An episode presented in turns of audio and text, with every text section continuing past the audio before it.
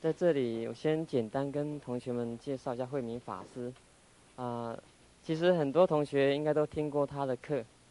那去年的去年的学佛营啊，诸位有上过的应该也知道。那法师他目前是，嗯，担任担任三峡西莲经验副住持，还有我们中华佛学研究所副院长，呃，副所长。然后呢，还在国立艺术学院任教，是学务长是？学务长，啊，所以可见。可以说是当今佛门龙象，啊，法师他毕业于我们中华佛学研究所，然后又赴日本留学，取得日本国立东京大学硕士及博士学位，啊，现在也回到我们中华佛学研究所服务。嗯，目前在我们研究所最叫座的课就是法师上的课，啊，那学生都很喜欢他，啊，平易近人，啊，而且他讲话很风趣。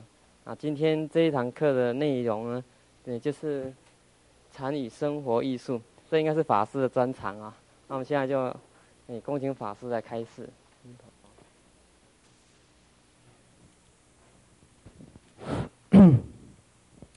嗯，按照课程的流程呢，我们大概，诶，课的时间呢，大概有九十五分钟啊，中间会有十分钟的休息。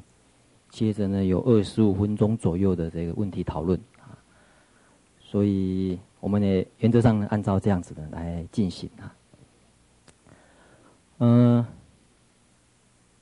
今天这样一个题目，我们是希望这样子来想啊，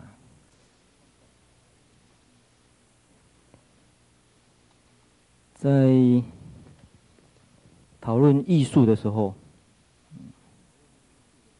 先从这地方开始啊，什么是艺术啊？什么是生活艺术啊？禅跟生活艺术到底是什么关系？到底怎么来看啊？先从这地方来看啊。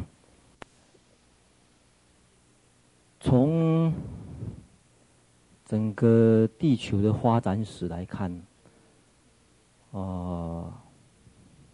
按照现在的，我们再讲远一点，不要讲地球，再讲远一点，讲到整个宇宙好了。宇宙，假如按照目前的假说，就是 Big Bang 大霹雳或者大爆炸的一个这个作为一个始起点的话，然后开始有宇宙的生成，那其中。很不幸的啊，有一个星球叫做地球，竟然有长出生物出来，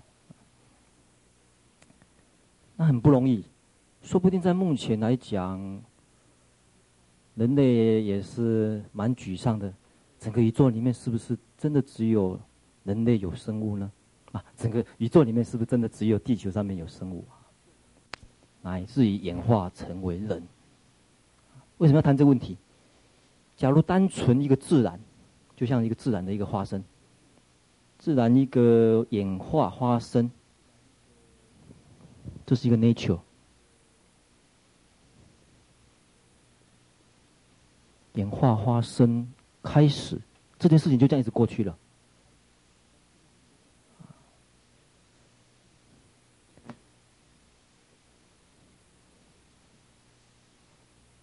这里。这是自然。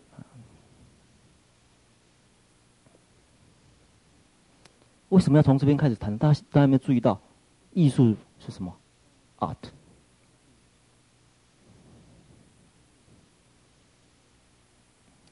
Art 跟 Nature，从字面上大家想一想，是不是很相对的一个名词？Art 是做，它本来意思是做，不管用什么方法去做，总是做。所以它是两个方向不同，也就是自然在发生的过程当中，谁来反省到它？谁来知道自然本身？才有下面的 art 出来。假如整个宇宙都没有生物，它就这样子演变演化，谈不上什么任何被被知道的这件事情。所以很有趣的就是，竟然有一个生物在整个宇宙里面，竟然有一个生物，竟然还可以了解自己，还可以推推算推算到最初生成的事情。这件事情是很有意思。我们先从这边来看啊。所以，当人类开始整个 nature 演演变演变演变，宇宙的生成。嗯，其中一个星球，呃，竟然有地球，当然，经中间还有一个太阳系呀、啊。然后出现人了，对，中间还有很多，呃，从这个矿物，这个现在都可以看得到了，植物、动物，然后最后人登登场。那目前，目前能够找到的这个记录，就是能够留下的记录，人类大概在一万多年前就有留下被称为艺术的资料了。在欧洲的这个洞洞洞穴里面，找到当时一万多年前的史史前人们留下来的洞窟的这个艺术，可能大家在艺术史上面。哎，可以看得到，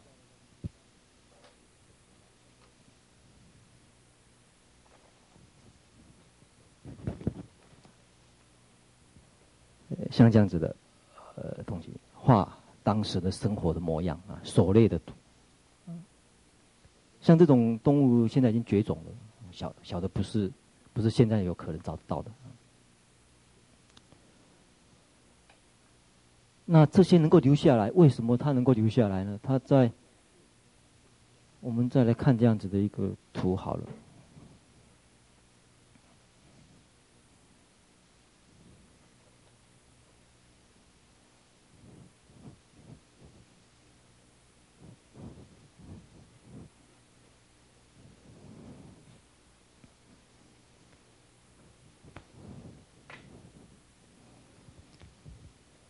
这里需要，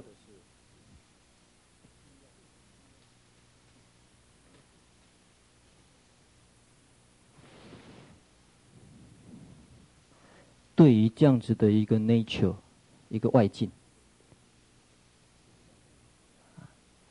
对这样一个外境，人类一定要发展出来非常敏锐的根，就是感官。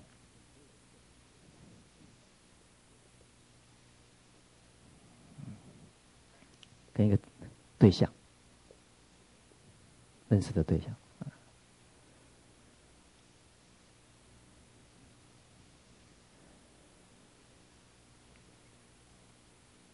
单纯单纯只有这样子的话，单纯只有这个对象的话，没有一个感官去认识它，不可能再有什么下面的这个活动出来。这活动从这张感官以后产生认识作用。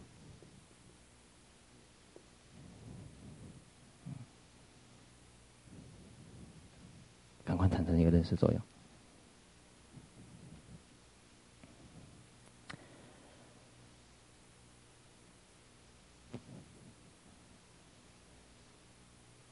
这整个都还可以叫做 nature。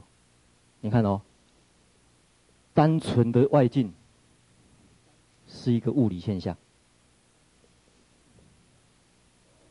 单纯的感官是一个生理现象。单纯的认识是一个心理现象，这些都还可以通通叫为叫为 nature 里面。但是，假如从这里出来，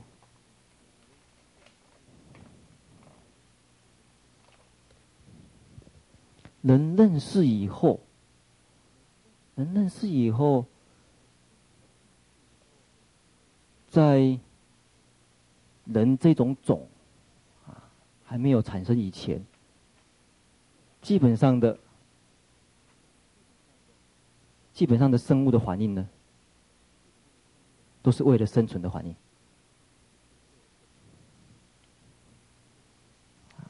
基本上，就生物来讲，是为了生存的环境，大概两种力量的驱使，一个是维持，一个是延续。这样字后面看得到吗？会不会太小？还要再写大一点？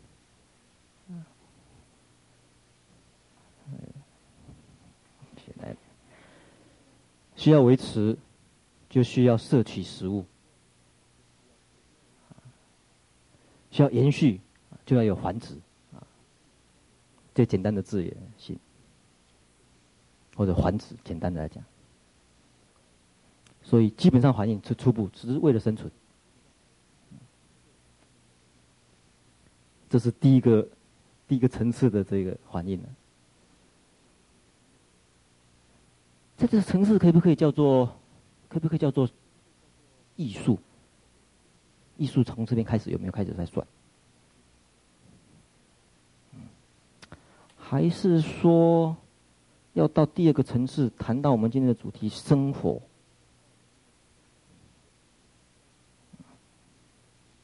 才有开始算呢？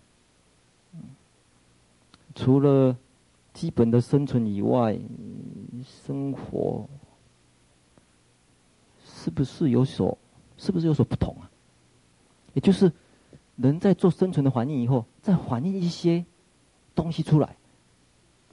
譬如说，我们再单纯一点好了啦，我们看到一个大自然的东西，然后再反映出来，反映出来，想要想要做一些，做一些大大自然去模仿它，先从模仿开始，来自于创造它。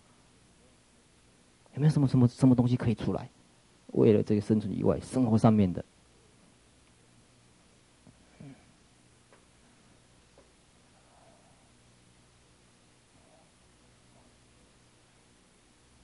比如说人类早期需要水，水是很重要的一个维持这个生存的这个要素啊，水最先啊掉。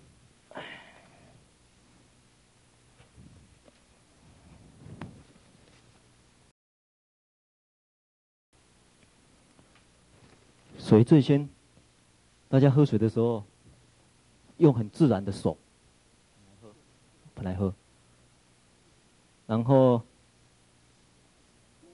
很不方便，因为这样喷喷喷，也不能喷多久啊。这个你说要住远离水远一点地方很不方便，要喷喷喷到那边，像我这个手是存不住钱的手，很多漏洞的，这个都漏光了啊，只能够住在水边。嗯，这个想起来，我以前这个初中的时候，我们那时候还是初中，我还是初中的时代。我们上童子军课，那这个我们学校非常注重这类的课程，所以我们经常就去露营。我记得第一次露营的时候，大家很高兴，哇，这选一个视野最好的位置，山在山顶上，看得很远，哇，风景美妙。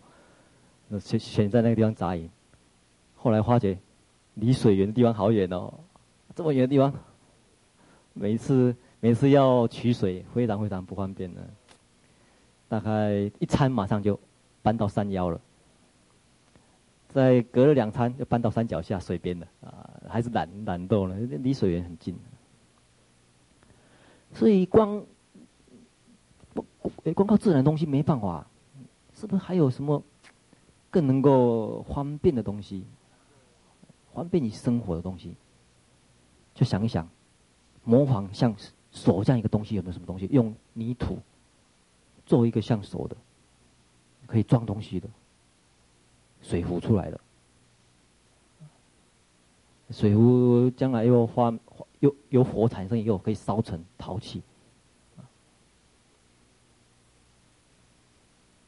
陶器，陶器这还不要紧，他觉得陶器光是一个陶器，好像觉得除了实用以外，再用绳子，那时候编绳子之外，绳绳子呢按上去，这个泥泥巴的胚子上面，做做成花纹出来了，所以大家看到原始时代很多陶器是绳纹的花，绳纹，绳子做的这个绳纹时代的这个，它一个它一个罐子可能这样子，然后呢，这个可以用绳子呢按下去，它就这个花纹就跑出来了，在这个紧的地方，哎，这个地方就有花纹了。然后呢，哎，这个花纹呢，这样子看，哎，这样子比较好看哦，哎，这样，这个也是绳子的花纹，按下去，绳子的花纹，就开始原先好像只是一个实用的、实用的这目的以外，就开始追求，因为人类这个地方相当的强，比起动物还强很多，开始在想，怎么把把自然的东西。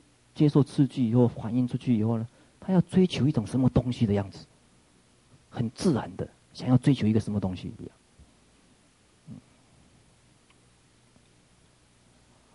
一样的，这个像像这类的东西是为什么现在比较容易发现呢？因为它是是一个，我还是用现在名词，是属于一种 visual art。视觉上的东西，视觉上面的艺术，visual visual art，visual art 容易留呃容易留下来，因为它呢它是空间性的东西，空间性的东西，它占有这个空间，一个物体也好，或者像刚才那个岩洞的壁画，岩洞的壁画留下来，它在空间上面留下来，visual art，它视觉的这种艺术呢。它的保存，它的因为是空间性，不会受时间的变动啊。另外一类，人类什么时候开始会有语言？语言的沟通，语言逐渐逐渐，呃，文学方面的发展，诗歌上面的发展，音乐。可是这种是属于空间的，空间的艺术啊，时间的艺术啊，时间艺术没办法保存。唱完，我唱一首歌，以前没有录音带，没办法录下来。不晓得原始的他们的音乐是怎么样啊？除非有谱啊，除非就后来有记谱或者根据什么资料去晓得他的声音，所以声音不是很好保留。就视觉来讲，它比较好。所以现在常常讲，大家对那个恐龙、恐龙的印象，恐龙对恐龙的印象，看看那个侏罗纪公园对恐龙印象，从哪边推测的？化石。化石还是一个有形的一个空间的东西，但是对恐龙有一个有一个目前还是很难有办法定论的是什么？啊？什么？恐龙是什么？对，恐龙的叫声。我认为恐龙叫声是想象，大概是这种这种声音呢、声音没有化石啊，找不到声音的化石。所以恐龙声音就真的是真的是那种声音吗？这个很值得怀疑。声音以外，颜色也是一个推测，对不对？颜色也没办法留下来。恐龙就是那种颜色吗？一样的。所以，visual art 在在在在保存方面呢，它有它的这个占优势的地方，就是这个。它是空间性的东西，所以你短时间，这个或许那种感动力不是那么那么的强烈哈，但是它的延续性很强。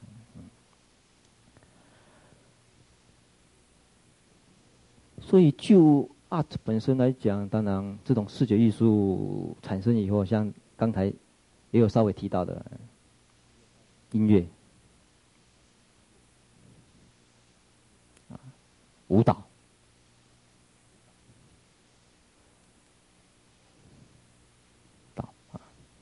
这两个也是在人的生活当中很自然会跑出来的东西，因为他看到大自然东西，他会有所感动，有什么感动？他想要想要去，这个是视觉，一样，这视觉进来的东西，他看到什么东西，然后他想要表达出去。他看到野牛，看到狩猎生活，他想要表达，也从眼睛进来，他表达什么出去，就表达出去。像这类的话，相对于 visual art 的一种叫 performing perform 表演 performing art，属于表演性的。不管视觉或者表演，都是一种表现。人类要做，对于大自然，他要做一种表现。对自然的那个做一种表现，所以大自然它本身的东西，透过人类看到以后，他会觉得美。美以后呢，他自己要表现出来，想要模仿或者创造表现出来，以后他也会往这方面追求。所以纯粹就美来看，一种是 nature 的，nature 它本身的，但是还是被人所欣赏。另外一种美是 art 把它做出来的，creation 出来的。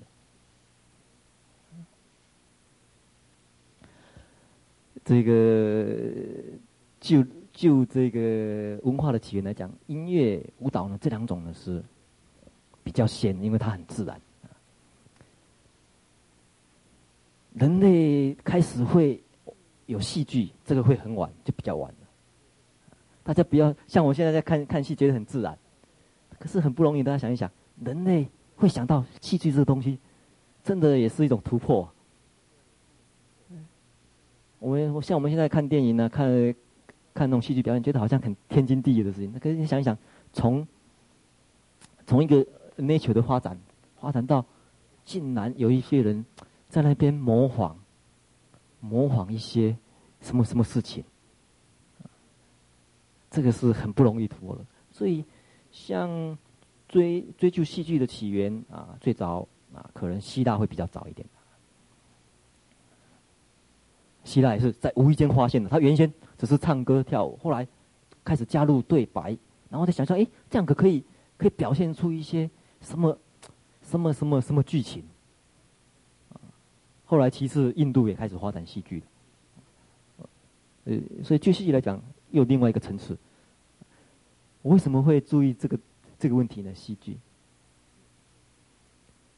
戏剧这个东西，事实上它本身本身就是反映一种生活。它不像 visual art 音乐、美术、舞蹈呢，它比较呃属于一部分的表现我们。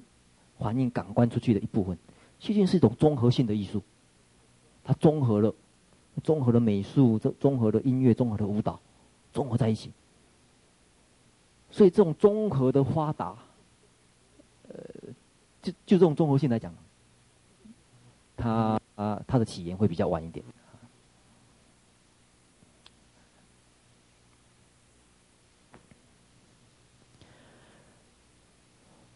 那这是我们先就整个所谓 art 啊，或者一般啊，要谈到生活，这两个还是嗯把它分开来看，生活艺术这些这样来看。再来，我们再来看另外一个图好了。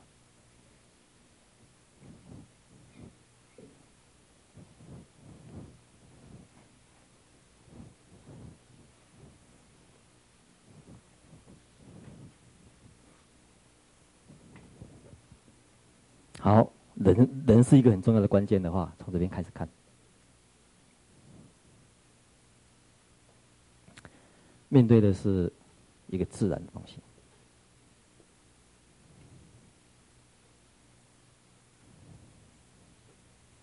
但它本身也是自然。人来看这个自然，大概有两种眼光。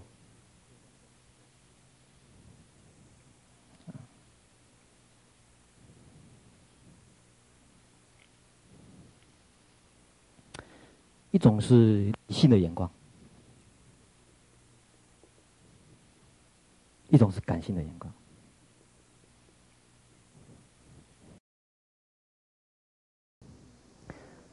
从理性的眼光来看自然的时候，什么什么什么会产生？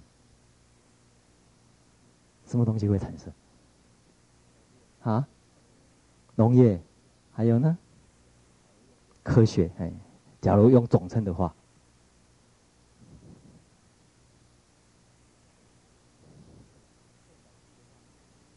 用感性的话。啊。艺术。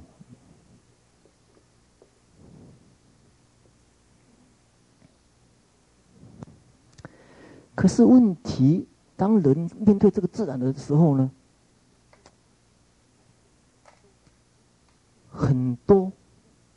来讲是未知的、很神秘的部分。我常常讲，你只要你只要了解这些的话呢，就很有意思了。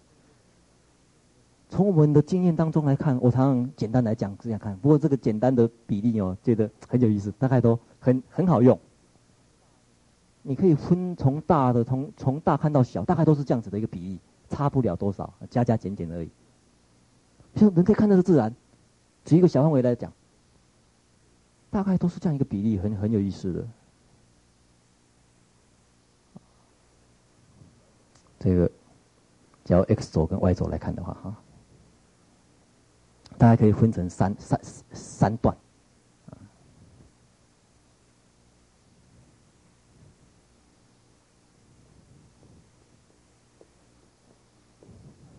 啊，三分之一，三分之一，三分之一。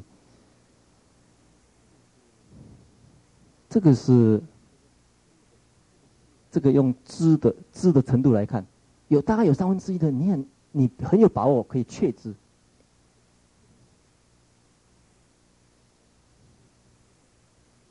有三分之一呢，很难知道，未知。大概有三分之一，大概介于这两个之间。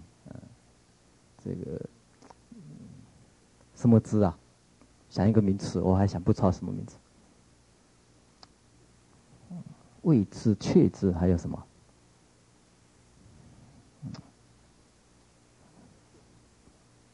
这个又不是不知道，好像知道的人不知道，不敢确定。啊？尚未知啊？又又又又好像不像这个，还我也想不到这个名词，有一点。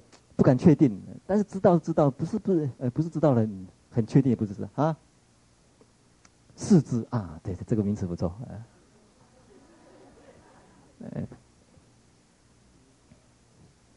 其实这是一个非常非常有意思的一个比例图。大概你想一想，你人生所碰到的事情也都是这样子。呃，我们在呃这个。回头再来想啊，这是纯粹从知知来看呢、啊。所以你你看看你要怎么看的啦。你把这个部分把它看成未知，你就有三分之二未知。你要把这个地方看成确知，你就有三分之二你觉得你确知，因为这地方从特别从这个地方开始要用相信的。只能够相信而已啊！你跟，你跟这个人结婚，你大概只有三分之一的把握，大概只有三分之一的把握啊，剩下的三分之二以上要用相信的。你对你自己也是一样，对你将来前途也是一样。但是，所以因为这个部分蛮大的，蛮大的这个部分，于是。有另外一个东西被发展出来了，自然跟超自然，大家就会想，这是不是有一部分是超自然的？有没有？有没有可能？所以，人除了理性跟感性以外，还有一部分。纯粹是信仰的层面来探索这个超自然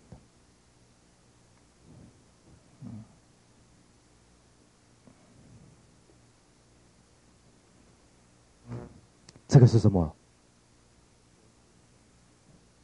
科学、艺术，还有一个什么？什么东西产生的？宗教。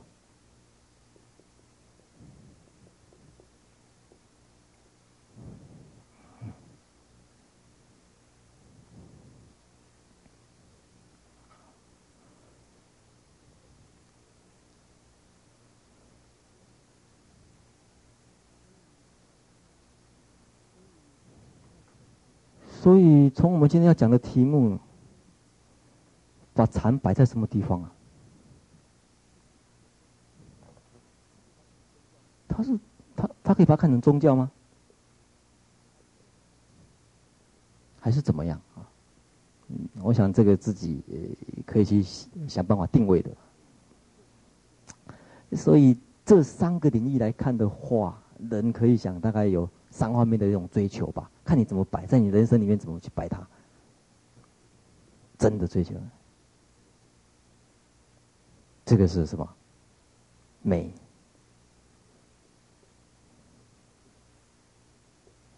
这个呢，善。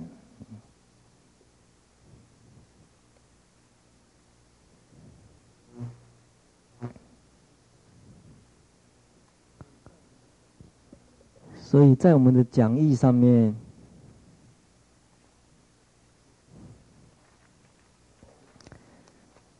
我们回头呢，把刚才所讲的稍微整理一下哈。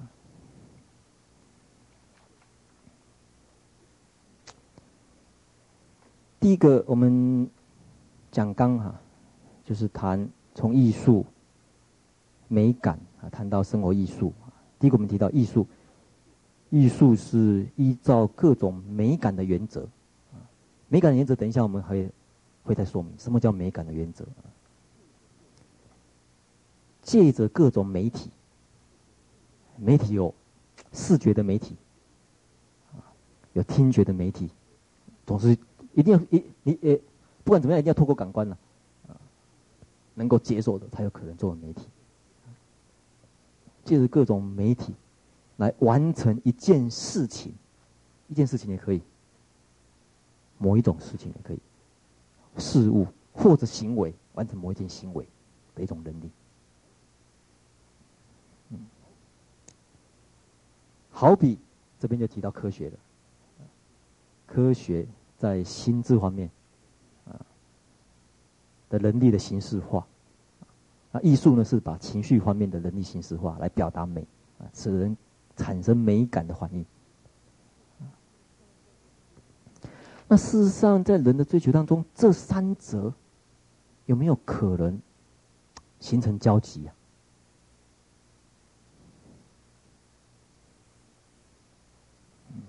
也有可能形成交集。这三者，我假如用视觉艺术来看，你把这三者看成颜色的三种原色来看。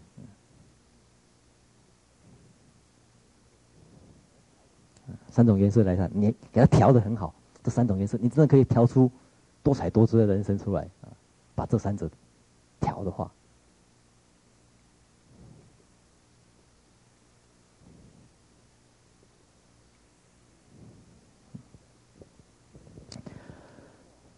所以既然是这样子的话，啊，我们再跳过来一点四的地方啊，讲刚的一点四。那所谓生活艺术是什么呢？是指将自己日常生活里面的思想、行为或者言语当成艺术媒体。我们暂时这样子来定义。你把这当成一个媒体。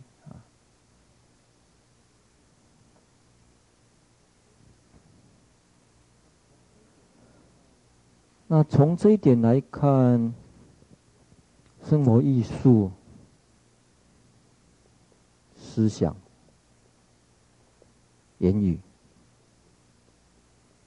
还有行为，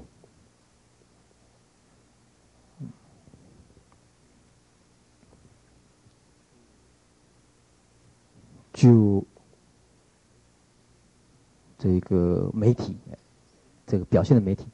不像是视觉艺术的话，它要表现视觉的话，它要透过色彩、形状，这个材质，这种种种的不同的这种、这种、这种媒体的这个这种特性来表表达。音乐的话呢，当然是透过另外一种。那我们先想，我们就生活艺术来讨论最基本的，你的有可能运用的材料。你的基本材料大概是这些，用佛教的术语来看是什么？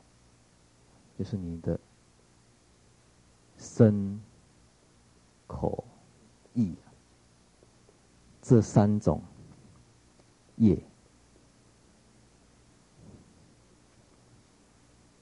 嗯，这三种业，业是造作的意思，所以事实上，这三种业，三种 art，三种作为。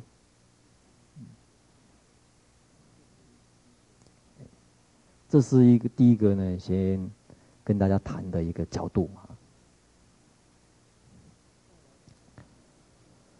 再来，再来想，要谈生活艺术，这是，这是一个很基本的一个考量的这种角度了哈。再来想，大家想，还有没有什么其他可以考量生活艺术该怎么去谈它？我们先。先就它的范围来看，或者说分类来看，除了这样子分类以外，还有没有什么考量？从从空间来看的话是怎么样？从空间跟时间的发展，就一个人，空间跟时间的发展，就场所来看，它有可能是怎么样子的一个讨论生活艺术的内容？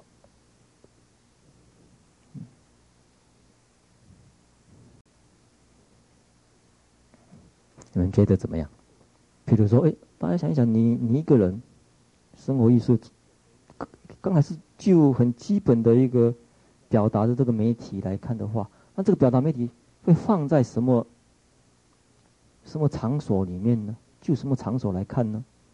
当然，这个场所可能随着你年龄的发展有关系，也不一定。你生活的空间是什么？啊，你生活的空间是什么？可能，你们想想，你生活的空间，学校，还有家庭，对，还有呢，社会，没有错，嗯。事实上，这位同学会怀念学校，这个我觉得很自然，因为他是本身是学生。但是往前，事实上他第一个接触的一个空间是什么？家庭。往后。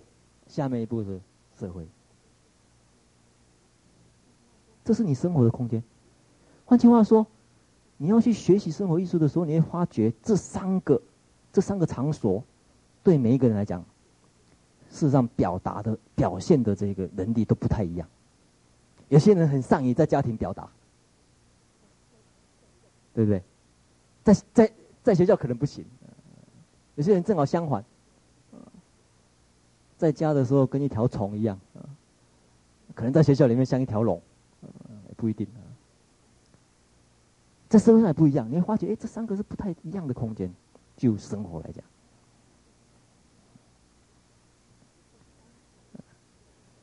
而这三者可以讲，也是一种很特别的这种人人人类就 art 来讲表达，因为。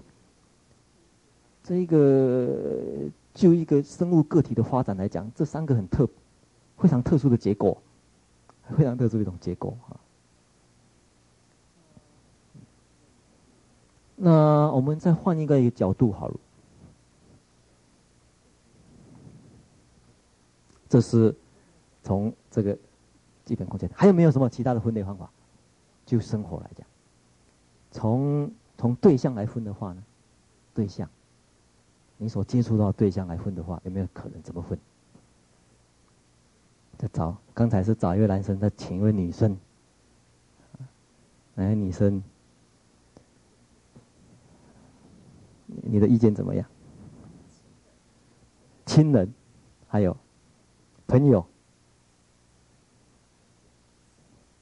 亲人、朋友、师长，我们想一想哈。我们归类一下。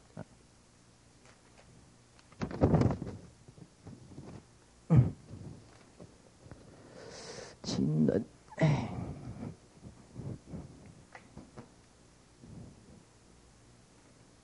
朋友，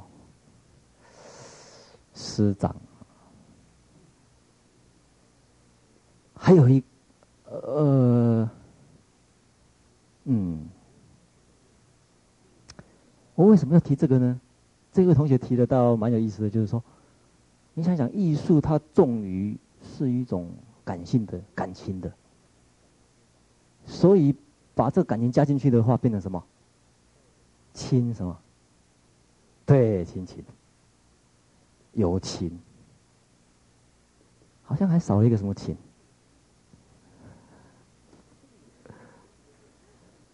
这个也是一种很特别的，这个不知道什么情比较好啊？这个是属于哪种情？啊，师长这种情是什么情？也是属于归哪一个？归爱情，归友情啊？恩情啊？恩情哦，这个好像也可以哦，对，恩情。这也是谈生活艺术当中，因为生活艺术是这种感性的东西，感性东西你怎么去表达？有的人很擅长于表达亲情，你会觉得他在这方面相当的这个呃擅长，但是这方面可能不行。这三个也是你发展，你会你发觉你你你去检讨你这方面的能力啊，哪一种比较强？有的人是爱情圣圣手啊。情圣，情圣真的是很不容易啊！情圣是谁？啊？哎，我看了，刚刚刚有听到一个声音，答案哪边出来的？啊？谁？情圣是谁？真的，我刚才刚才听到一个声音，非常有感应，大声一点。大鼻子，对，大鼻子情圣，西哈诺，对不对？西哈诺啊，你看过吗？你看过？你看过小说还是电影还是电视？电影的是华国那个演的，是不是？啊，他看的是华国版的。这个大鼻子情圣，嗯，很推荐大家看啊。为了要。这个了解生活艺术啊的实习课，这个我们没有时间翻来覆，所以请大家自己看。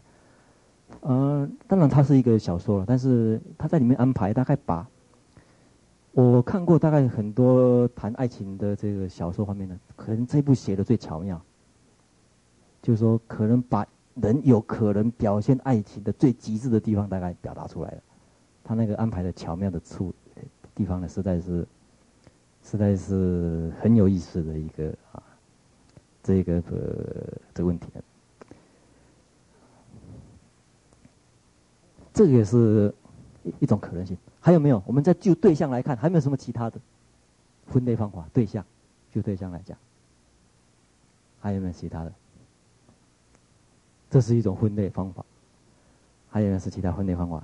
您的意见怎么样？没有，没关系因为生活，生活就是把你把你所感受到的东西讲出来就可以啊。我们不一定要求有什么标准答案的啊。这个，呃，像今天我就呃学到蛮多的哈。这个以前以前没有注意到的地方呢，这个啊，今天才发现的不一定。你的意见怎么样？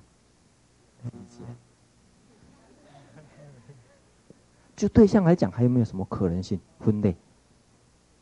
你大家有没有注意到，这几种情都是以人为对象？对，事实上，除了以人为对象以外，你生活当中是不是你你每天只有接触到人而已吗？还有什么？你每天接触到的是什么？除了人以外，你的待人以外，你所接触到的待人还有没有什么？你所碰到的？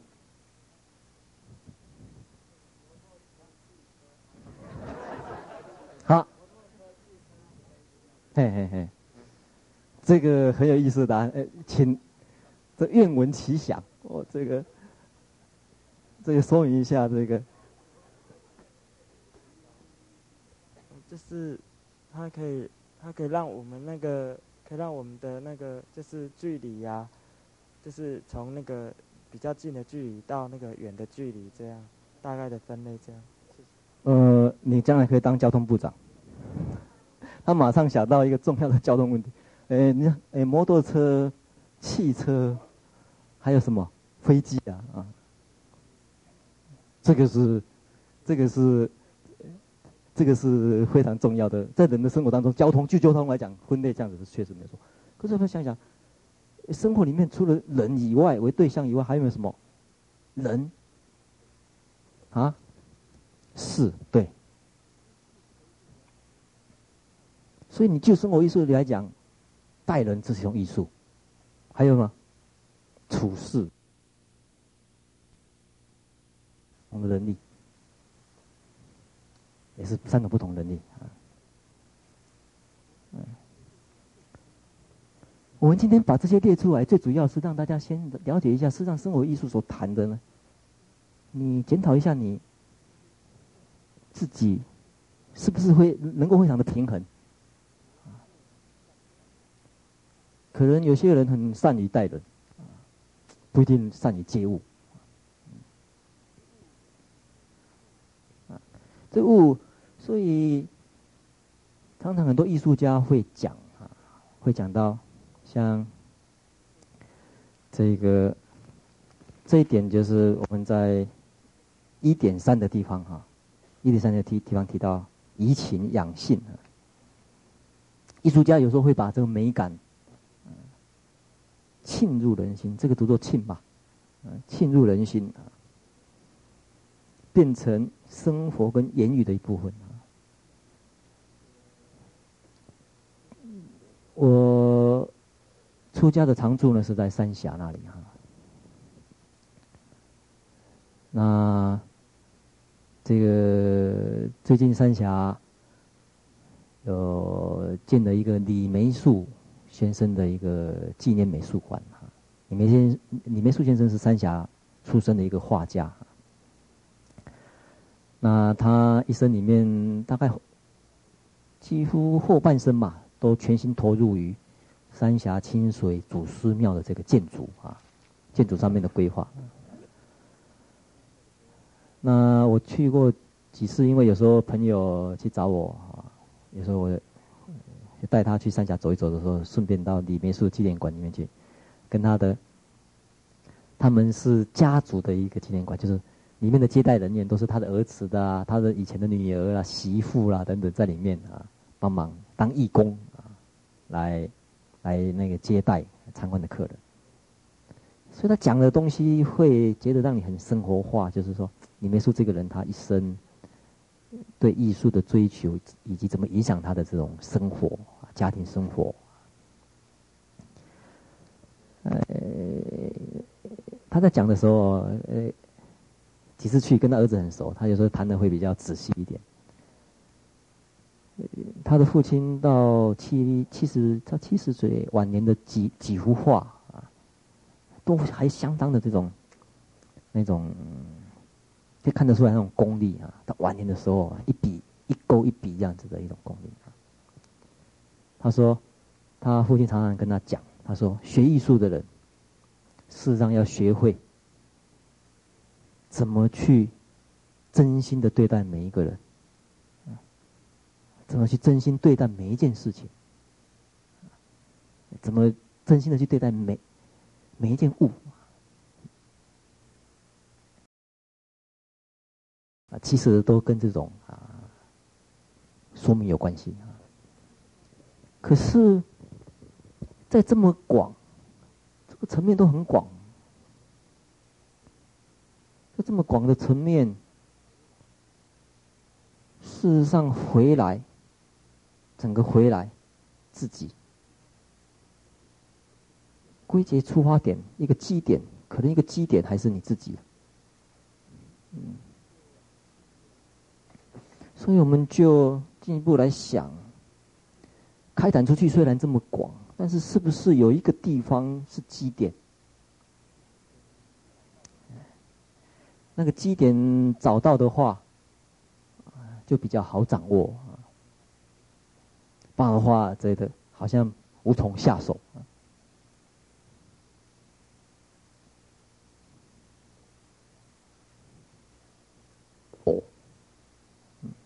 自己。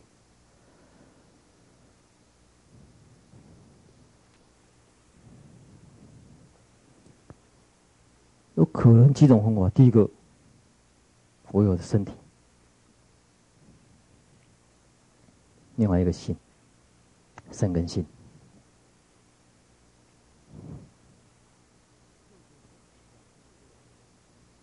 借着身体表现出来的，有行为、言语，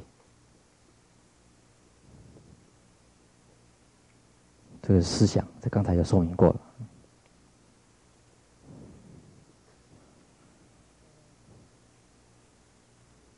那刚才也有来看这个图，当我往外。看这个世界的时候，这身心外界的一个世界，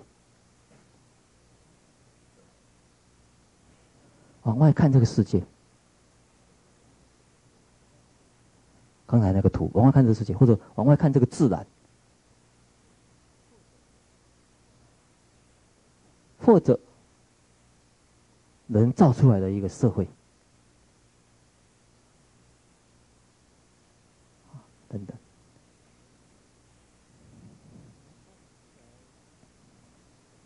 我们发展出来，刚才从这个理性的发展、科学、感性的发展、艺术，或者追求追求超自然的宗教，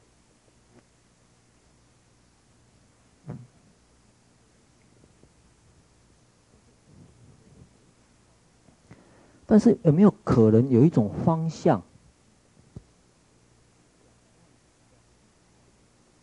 不是往外看，往内看我这个我的时候呢？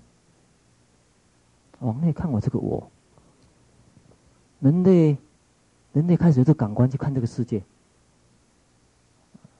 然后模仿这个世界，创造这个世界，有发展出来科学、自然、宗教。但是，会发觉这件事情，假如往内看，人类我不晓得从什么时候开始会坐下来，然后。静坐，从什么时候开始啊？这个也是很不容易的一的一件事情呢、啊。可能目前找得到证据的，大概五千多年前吧，在印度的这个印度河文明，在印度河文明的找到这个，就阿利安人还没有进来以前，阿利阿利安人还没有进入进入印度以前。印度原有的、原有的他们的这个那些民族的文化，Indus Indus Civilization Indus 的这个这个文化，印度河这样子的一个文明，可以找得到，找得到有哪一个有这个看起来推断呢、啊？看起来是有画的或者有做的。静坐的这个样子，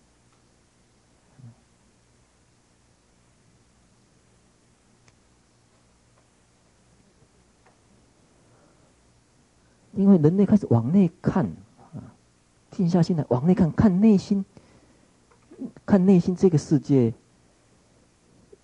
因为开始动起来，这些开始动起来的时候，这些开始动起来的时候，有时候就分辨不清了，因为。外界的对象，外界对象不像，不内在对象不像外界对象那么好把握，他对象不是那么好把握，比较维系。你要叫我看一个颜色，比如画画颜色，哎，这个红色、蓝色、这个黑色，这比例或者这个鲜艳度、明度、亮度，马上很容易判断。但是这个对象在里里面的时候，要看里面的时候，这个对象就不好掌握了。人人类会往内看，开始发展，这个是不太容易的这种事情啊。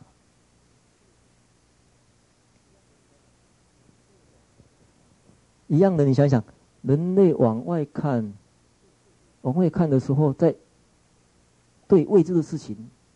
碰到瓶颈，碰到瓶颈的时候就停下来，停下来，停下来以后呢，就有很多超自然的东西来解释它。但是随着感官能力的突破，天文望远镜，眼眼眼睛的这个感官范围有限，但是我加上望远镜的制造，天文望远镜的制造，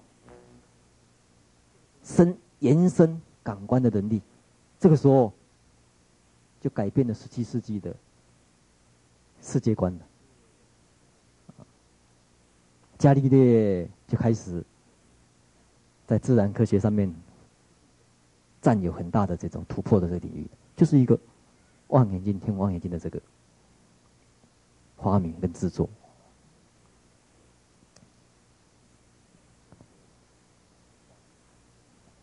这是往巨大的，再来显微镜的发现啊，发明显微镜又看到很多过去肉眼没办法看到的生物，生物学也开始发展。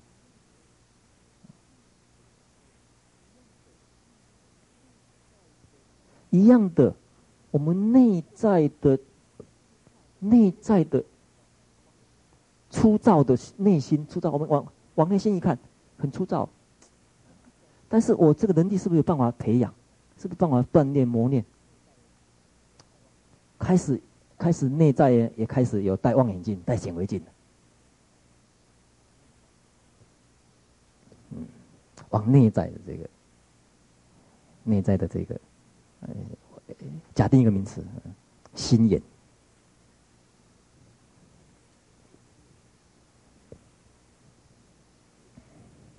内在的，这个是不是有可能？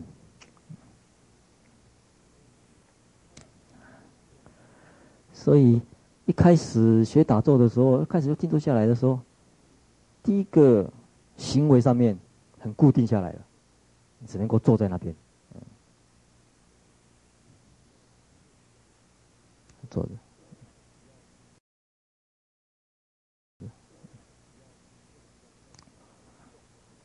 不要跟过去一样太，你一动一定会往外发展，这个静下来，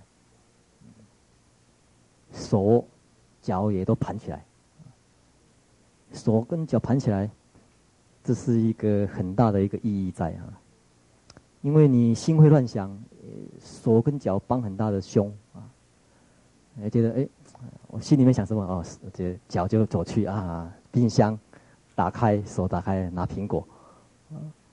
哦，想要看电视，哦，走去走去电视前面打开。所以心敢乱想，反正我想什么，手就就可以帮我的忙，达到目的。现在坐下来，你怎么想都没有用，都干想啊！你想冰箱、想电视都没有用，只好这样啊，乖乖的、乖乖的想一些有没有可能其他平常没有想的东西。还有很多东西是不是还值得我们去想？这个时候停留下来，一静下来，唯一可以想的，也言语也不能说话啊。这个时候不动了，这个不动了，留下来的跟言语有关系的，一个呼吸在动。讲话，讲话是一种呼吸变化，对不对？讲话的时候，我现在讲话都是呼吸的变化。不讲话了，不讲话，呼吸还是在动啊。不讲话了。又变成一个呼吸的对象，呼吸在就身就了解自己身作为对象来讲，这是一个变成一个非常现实的一个对象了。你去看他，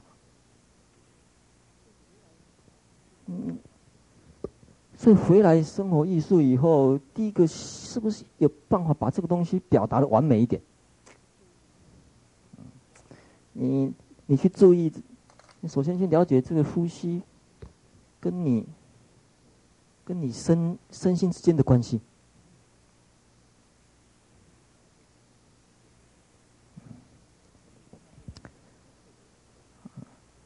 呼吸它可以讲说是很特别的一种，的一种 sensor。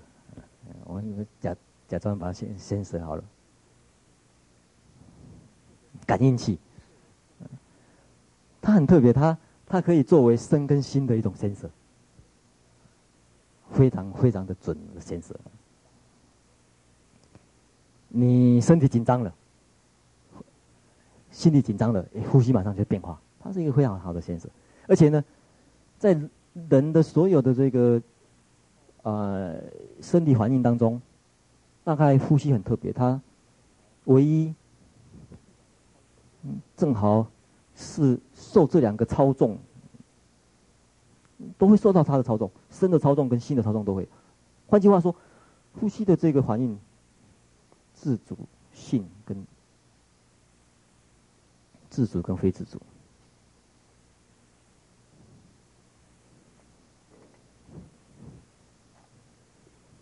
哎，意志，他受到两者操纵，身跟心的操纵，不像不像循环。我们的心跳，我们心跳基本上心跳基本上都是受自主性的控制而已，单方面而已。心跳，我们我我我说，现在不跳，没办法叫他不跳啊。心脏不跳，你有没有办法控制心脏不跳？除非是练瑜伽的，呃，但是他也不能完全使他不跳，跳慢一点而已。但是我说现在停止呼吸，停止呼吸，现在大家练习停止呼吸，可以呀，马上停止呼吸可以。呼吸可以用意志来控制它，另外它也可以非意志，非意志晚上你要不要常常去这个要呼吸啊？呼吸不用了，你不注意它，它也照样呼吸。你睡觉，睡觉它也在呼吸。有没有人睡觉怕说，哎，不敢睡，怕停止呼吸？没有啊。你你们睡觉的时候没有意志的这这个怎么办？他还是可以这样这样这照样的照样他的动作。所以他正好有两种 control，呼吸这个有两种，一种是 mental control。mental mental control，另外一种是 body control，很自然的，因身体上面的需要，心，比如说，现在运动了，开始运动了，运动消耗氧，很自然的身体就通知啊，现在要深呼吸了，呼吸要快一点了，body control，你不用不用费脑筋去啊，现在现在在跑步，赶快赶快哦，不用了。巴蒂力 control 它自然的，巴蒂力 control。所以，但是呼吸它介于这两者之间的时候，因此我们很很自然而然就养成一个习惯。当像我们学校一些人要表演上台表演，啊，这个紧张了，紧张的时候，大家老师会教你怎么消除紧张，深呼吸，深呼吸，深呼吸来消除肌肉紧张、心理紧张。原因是什么？我刚才讲过，它介于这两者之间，它可以作为 sensor，也可以作为作为一个啊叫做呃调节器，同时也可以作为一个调节器，叫做一个暂时给它一个名字，它可以可以可以，哎，想想，condi conditioner 比较好。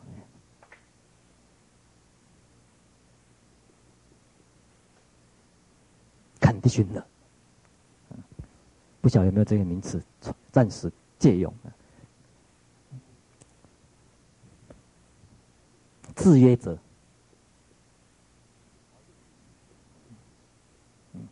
制约条件的制约，某种条件的制约，制约者。这是第一个，我们发觉要了解身心的奥妙，这是一个基础啊，而且这个基础。可以讲它蛮方便的地方，就是说，它不会太细，不会太细，细到像心一样。哇，心怎么琢磨？我怎么来了解我的心？不会太细，哎，它很明显。你像一打坐的时候，你呼吸长的时候就晓得是长嘛，短的时候就晓得是短了。这个都骗不了别人，长就是长，就短就是短。滑的呼吸就滑的呼吸，涩的呼吸就是涩的呼吸。这个非常明显的事情，所以它不会太细微，但是它也不会太细明显。就是说，这呼吸，第一个它不会太内，也不会太太外，它正好介于中间，或者说介于 body 跟 mental 之间也可以哦。这这很好的一个开始练习的对象。这是人类在打坐当中互相哎静下来坐下来，到到底要抓什么为对象呢？注意到呼吸，这是一个非常重要的一个突破。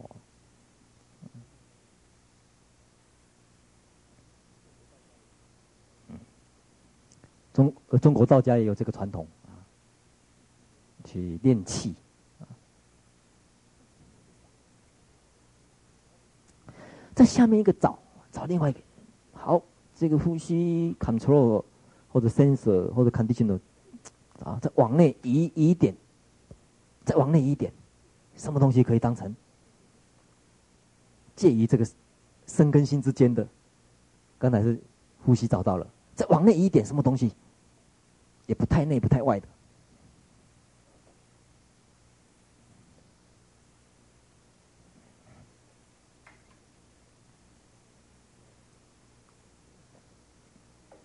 什么东西？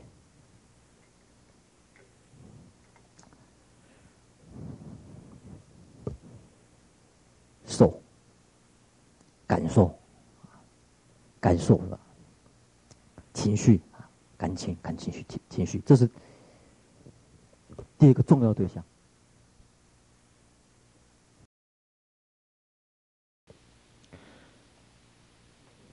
因为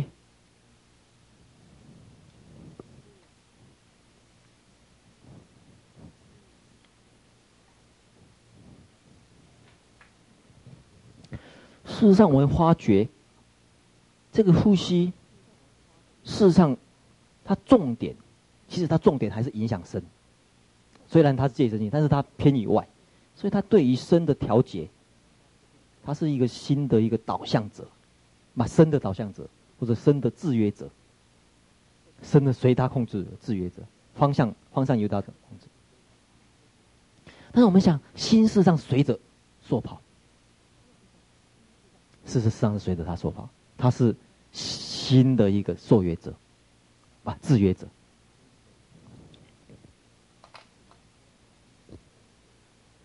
我们再回头看那个图好了，紧、跟，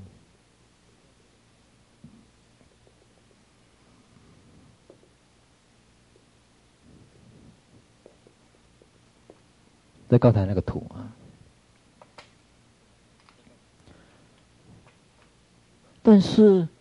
我们看这个图的时候，我们发觉这个结构应该这样子来看比较正确。我们发觉人在探索、探索这个过程当中，探索这个内心的过程当中，发现认识的结果不是这样子的，不是那么单纯。认识的结果不是那么单纯，因为我们人有很强的、非常很强的这个。Creation 的这种力量，心里面，心有很强的 creation 的力量，这个造作的力量。实际上，我们认识不是直接认识的，我们都以为我们直接看到的是这个真实的东西，这桌子被我看到了，我们都以为是这样子，这个人被我看到了，直接认识。实际上，发觉在打坐当中，在静坐当中，人发现哎，不是。事实上，我们人是一种间接认识，哎。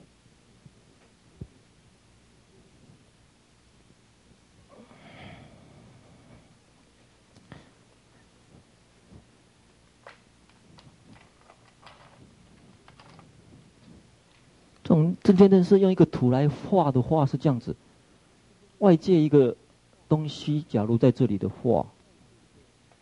某一个人也好，某一件事情也好，某一件物也好啊，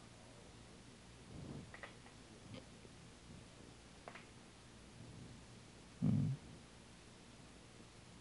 这个是本体的话，本质的话。事实上，我们看到的不是直接看到本质，是什么？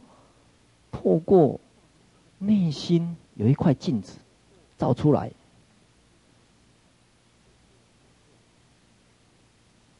我们看到的是，事实上是影像。我们透过我们内心的影像在看世界的。事实上，我们对于外界，事实上是这样子。对这个本质，我们自己有一个类似的镜，一样的，我们这个根也是产生一个类似的根。类似的一种能力。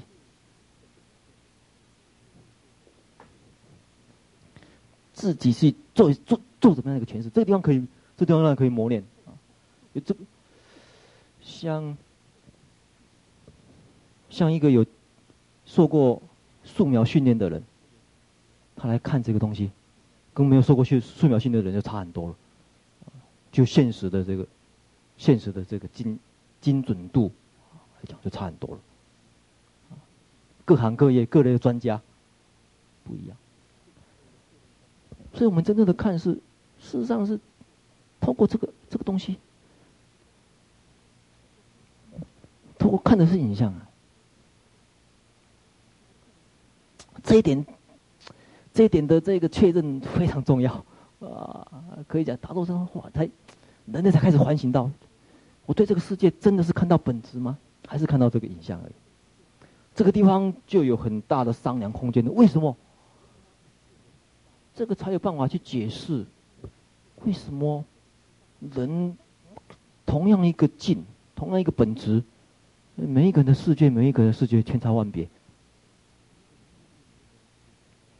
因为我们这个地方的影像，我们我们这块新的镜子，新的新的这个镜子啊，有问题，有很多第一个先天的颜色在里面，先天的变形在里面。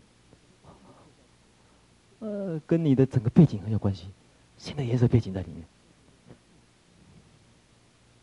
所以这个出来的东西事实上是很多是扭曲的，不是本来的颜色，不是不是本来的形状，不是本来的面貌。可是我们都以为，他就是他，确认。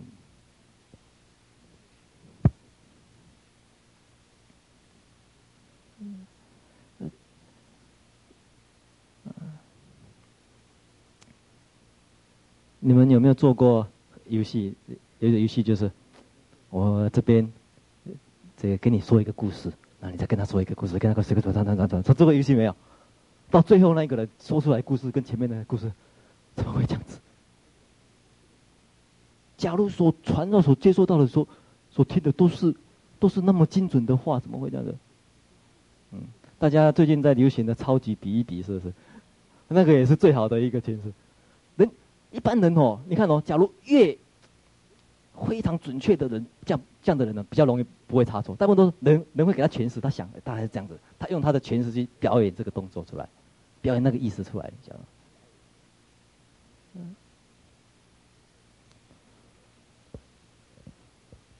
那问题是，这个这个影像，这个影像的成名度。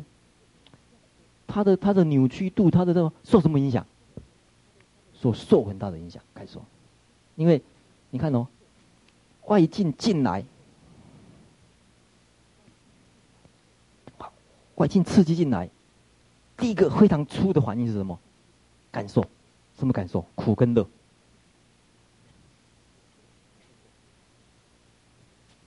这个环境非常的原始，太原始了。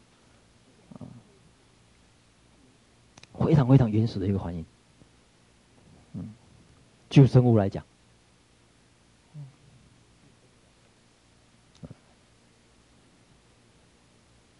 你那个草履虫的实验也是这样，草履虫这么原始的东西，它也是有两个方向，趋向于趋向于对它有利的，对它危险的，它往后，非常原始的反应。苦乐，这是两种非常原始的反应。所以，对于这个苦乐的相反，忧喜啊，苦乐忧喜，忧。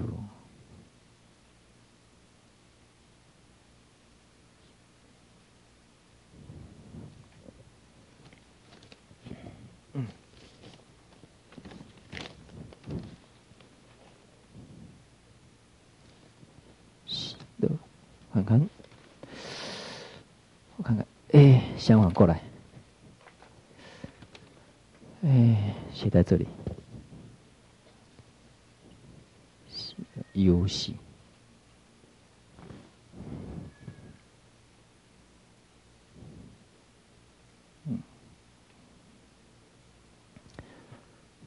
苦乐接着哎，忧喜这也是会会接着产生的。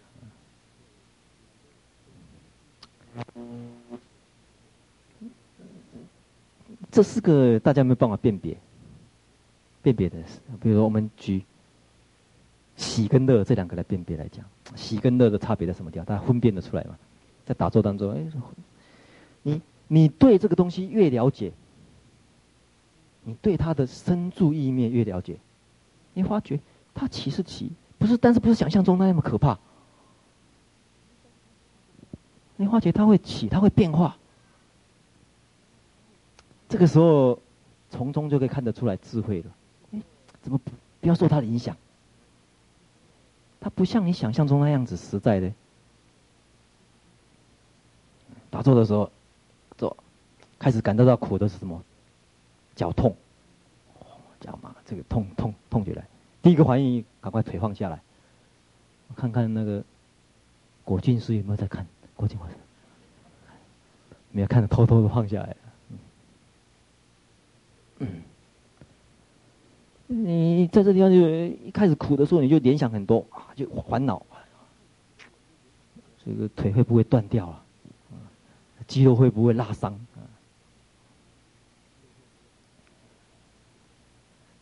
但是你这样子一个痛觉，你看它啊，我记得以前那个我大学是在台北医学院，台北医学院旁边就是松山寺，松山寺。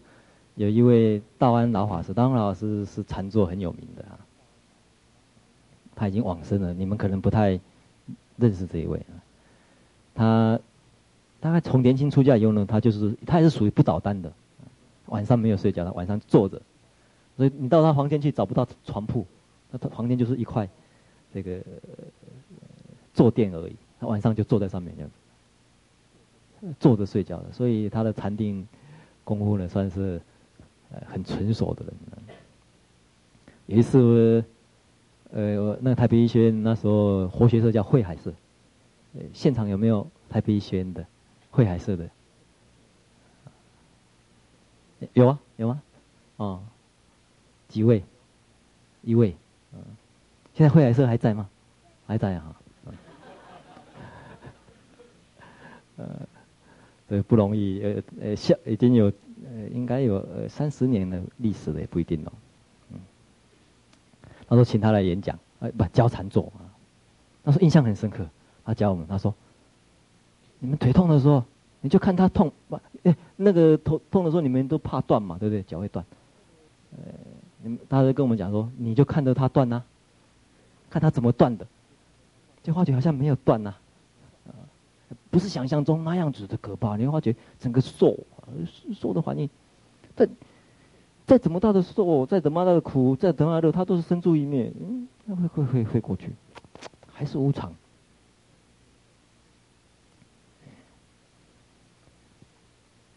你很自然的看他的时候，很自然看他的时候，你就会发觉，他真真，他真实的受也是一种感，受也是一种反应。反应到影像出来，真实的受是什么？真实的苦是什么？真实的苦跟真正的苦不太一样。真正的苦，这影像里面不是反映出来的，不是加上苦而已，还有忧，还有苦。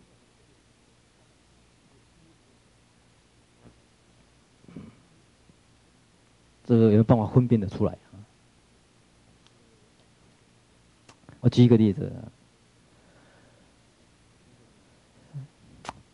其实忧跟苦哈、哦，哪一个比较可怕？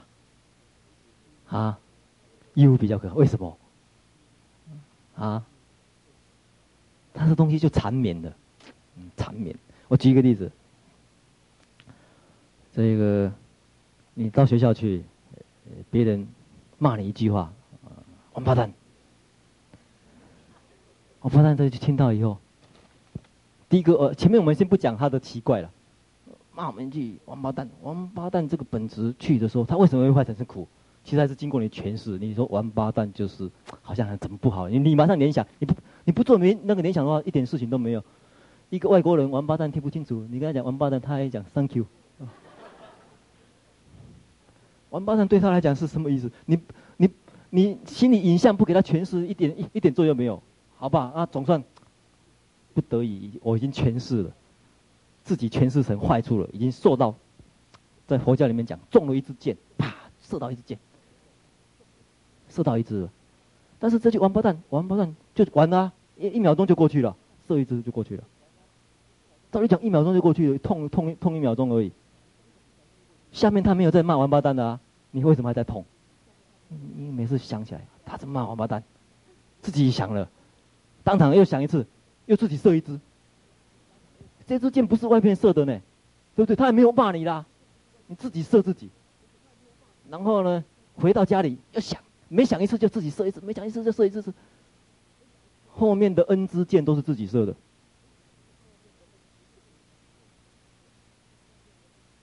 那这个要怪谁啊？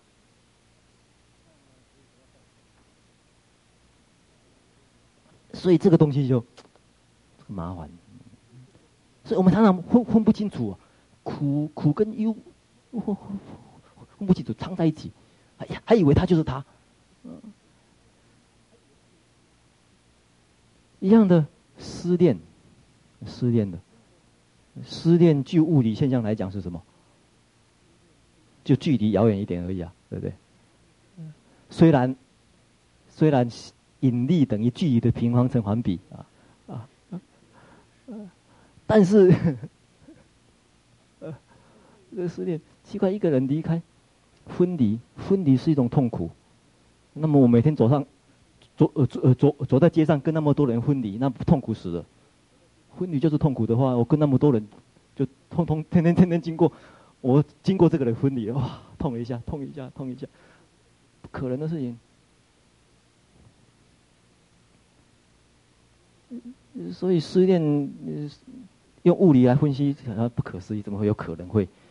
可是这种痛苦很痛苦啊，痛苦到有人跳楼哎，自杀哎。伤害自己，伤别人。以前我那个时代失恋的时候流行什么，你晓得吗？我们那个时代，啊，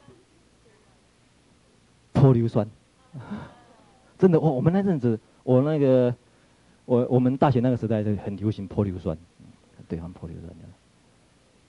所以我们那时候流行哈，就是说破硫酸的时候要怎样？啊，要装进自强，这个就是那时候教我们的这个。急救的方法，专业是讲就赶紧去抢啊，抢，抢就是抢冷水啊，就用赶快用水把它抢，哎，这个是急救的这个方法。那时候我们医学院的老师都教说，这个，这个 急救的第一招就钻进自强，赶快抢，你不要讲他了，不要不要在那边愣住，愣在那边啊，我这样啊叫我毁容了这样，嗯，赶快钻进自强就赶紧抢啊呢，就马上。为什么那时候比较流行的原因是，可能在医学院的原因呢、医学院大部分都，对医生跟护士有时候之间会产生感情的时候，然后就，呃，就就会有一些感情纠纷。那医院里面硫酸很容易拿得到啊。所以这个这个医生出来的时候，他护士就等等在门口就，啊，这个这个就这个就很痛苦的事情，所以忘掉他，说你忘掉他。忘掉他，忘掉他，你跑到非洲去，跑到非洲去也没有用。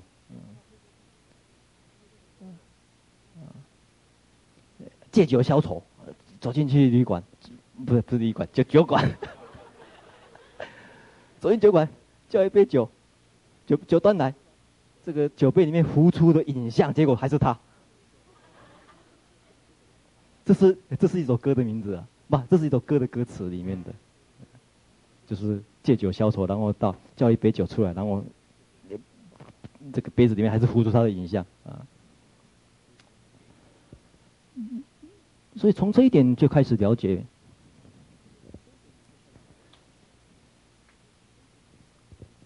这是讲禅的第一步啊。真正禅，真正来讲啊，禅是从这边开始来算。开始了解什么呢？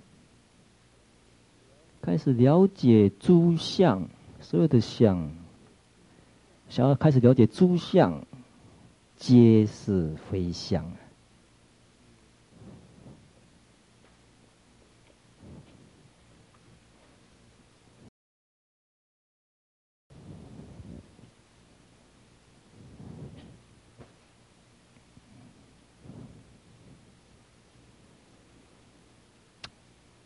它跟艺术可以作为对比的是什么呢？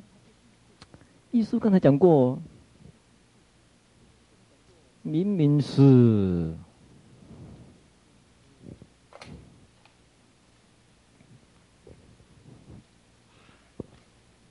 打不开了，来，帮我拉那边，对。哦，好，谢谢谢谢。艺术明明是一个自然的无情。艺术无情的东西，他偏偏要给它归有情。艺术，艺术没有无情，要归有情。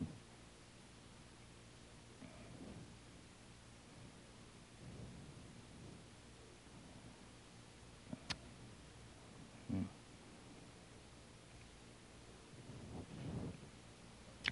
无情归有情，无情归有情，这是要走。嗯，常常讲艺术的一个境界，物我合一。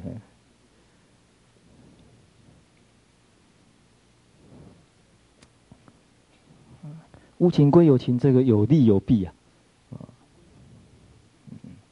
它两面性的，所以艺术的东西，它力量很强，它两面性的东西，艺术感情的东西也是一样，它两面性的。它无情归有情，它可以让你。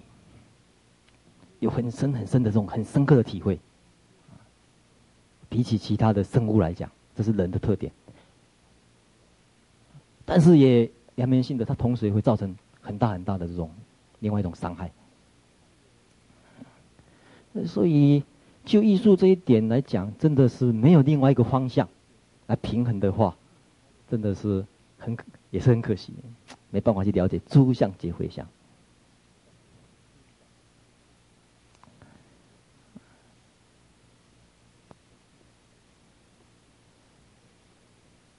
所以，就禅与生活艺术来讲，它里面当然谈到的是诸相非相，能够提升的是希望有一个智慧。你能够化无情归有情的话，才有办法产生慈悲，这是好的一面。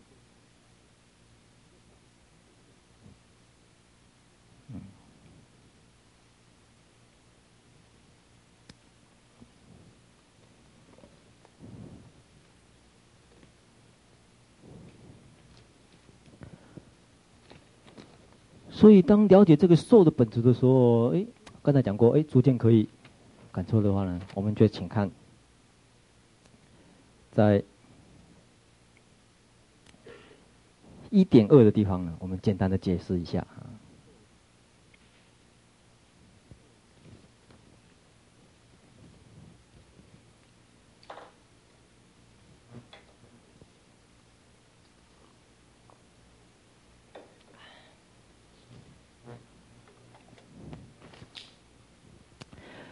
这个九种美感啊，印度就艺术的这个哎一个背后的原则美学或者啊美感来说的话，它是用味来说明。他讲他用为什么用味呢？他用好比各种调味料、各种材料混合产生味道，因此去分析感情，感情事实上。事实上，这感情这东西是有为法，受这个东西也是有为法，有为条件所为条件为种种条件组成的，为种种条件组成的。那等一下我们再说明是什么条件啊？那我们先就他的这个呃感情来讲啊，用味来说明的话，大概可以九种情调或者九种美感。这是印度美学的核心呐、啊，大概有这九九种：恋爱、苦涩、悲哀、愤怒、勇武、恐怖、憎恨、敬意、这是世间的八种，加上出世间的第九种，第九种是出世间的寂静。嗯，你看哦，这好比世间的感情啊，呃，八个波浪，波浪最后还是水而已啊，极尽的。有这个九种美感里面呢，八个是波，一个是水。看得出来，看不出来的话，啊，所以就禅定来讲，禅来讲，它是追求的是一种极尽美感。刚才从那边开始谈关照自自他的身心，你有办法去关照的话，就有办法去了解自身自他身心，实际上是极尽的。啊，基本上刚才有说过的身跟心啊。中间有一个受，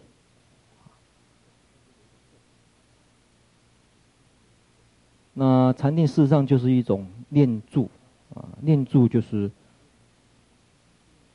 觉察力的培养。我们下面讲一个基本的一个，以身为例子的话，下面禅坐的要领啊，假如用身作为例子的话，你学习认识自己的身心，先于呼吸啦、姿势。这里少一个“识”啊，姿势，漏了一个字“识”，然后二的那个身念住呢，那个号把它去除啊。这个刚才那个能跟我讲，他打字多打一个号，这个身念住号好像是船的名字。这是等方面，这个是身呐，是觉察力，觉察力就是念，念的培养，敏锐，锐才对，不是敏说。敏锐、敏说、敏锐且不是主啊！哇，这个错字还不少。且稳住、稳定啊，这是就住。念住的意思就是使你的觉察力敏锐而且稳定，能够改善紧张或散漫的身心状态。这从身开始，刚才说明过了，你看哦，晓得你的呼吸长、呼吸短，啊，这很清楚。以后觉察力很清楚。接着又了解安静身形，这个形而已啦，没有尘，尘把它去除。哇，这个错字也不少。身形，身形就是呼吸啊。形的意思就是这个制约者。行的意思就是制约者。身的制约者就是呼吸，刚才说明过了。行制约者。受，刚才说明过，喜乐觉知喜跟乐。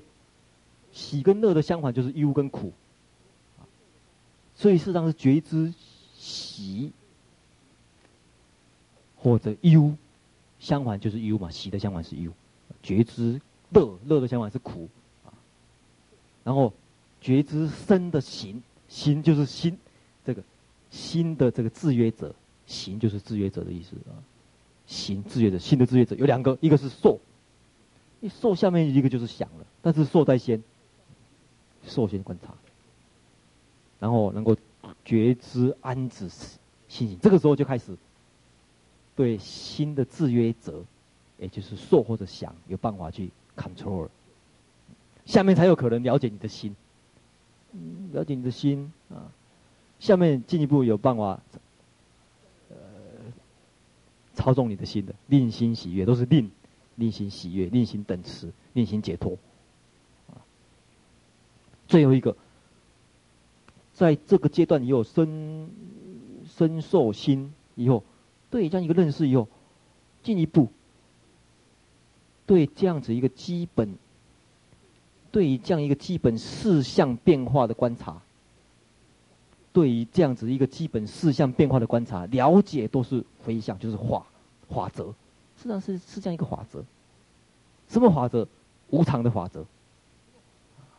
事实上，诸相都是无常的法则，不是不是像你想象中那么样子的实在，不是像你想象中以为你认识到的本质的，不是那样子，啊，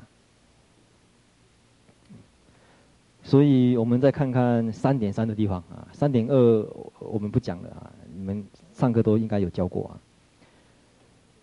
呃，念的培养，先以注意力。观察呼吸的出入，长短变化；其次，观看呼吸变化和身心的感受，苦乐变化的关系，只是观看，暂时不干涉它，不处理它，暂时观看他们的升起、消灭、消失，观看一次又一次自己身体和心情的故事。嗯，对，观观察观察它，嗯，呃，大家看这个看表演的时候，看表演的时候，以外界为对象看表演，我们就开始批评，哎呀，编剧编的不好，导演导的不好，演员演的不好，呃，看的实在是没趣。想看的不耐烦，可能看的睡着了。嗯，但是坐下来的时候，哎，看看自己内心的舞台表演。这舞台表演是自己编剧、自己导演、自己演。结果看着自己不耐烦，看着自己睡着，怪谁？这是一件很可怕的事情。这样，自己对自己的东西一点喜欢都不喜欢。从来没有喜欢过自己，从来对自己一点一点兴趣都没有，可以讲说一点兴趣都没有，看的不是不耐烦就是睡着。就好比现在人很很很喜欢看棒球，但是有些人对棒球一点兴趣都没有，看很奇怪，为什么球来就打，然后打，有的人跑，有的人不跑，啊，有的人往往东边跑，往西，规则很复杂。那个要看出很多味道出来，就是，嗯，这个，这不容易。你要晓得，你要看出一件事情的味道，需要有哪两个要素？你晓得吗？你们逐渐打坐久了就晓得，原来其实不一定打坐，你看东西、看表演看久了就晓得说，其实要看出味道出来，味的美感出来，大概有两个原则。你能够看到它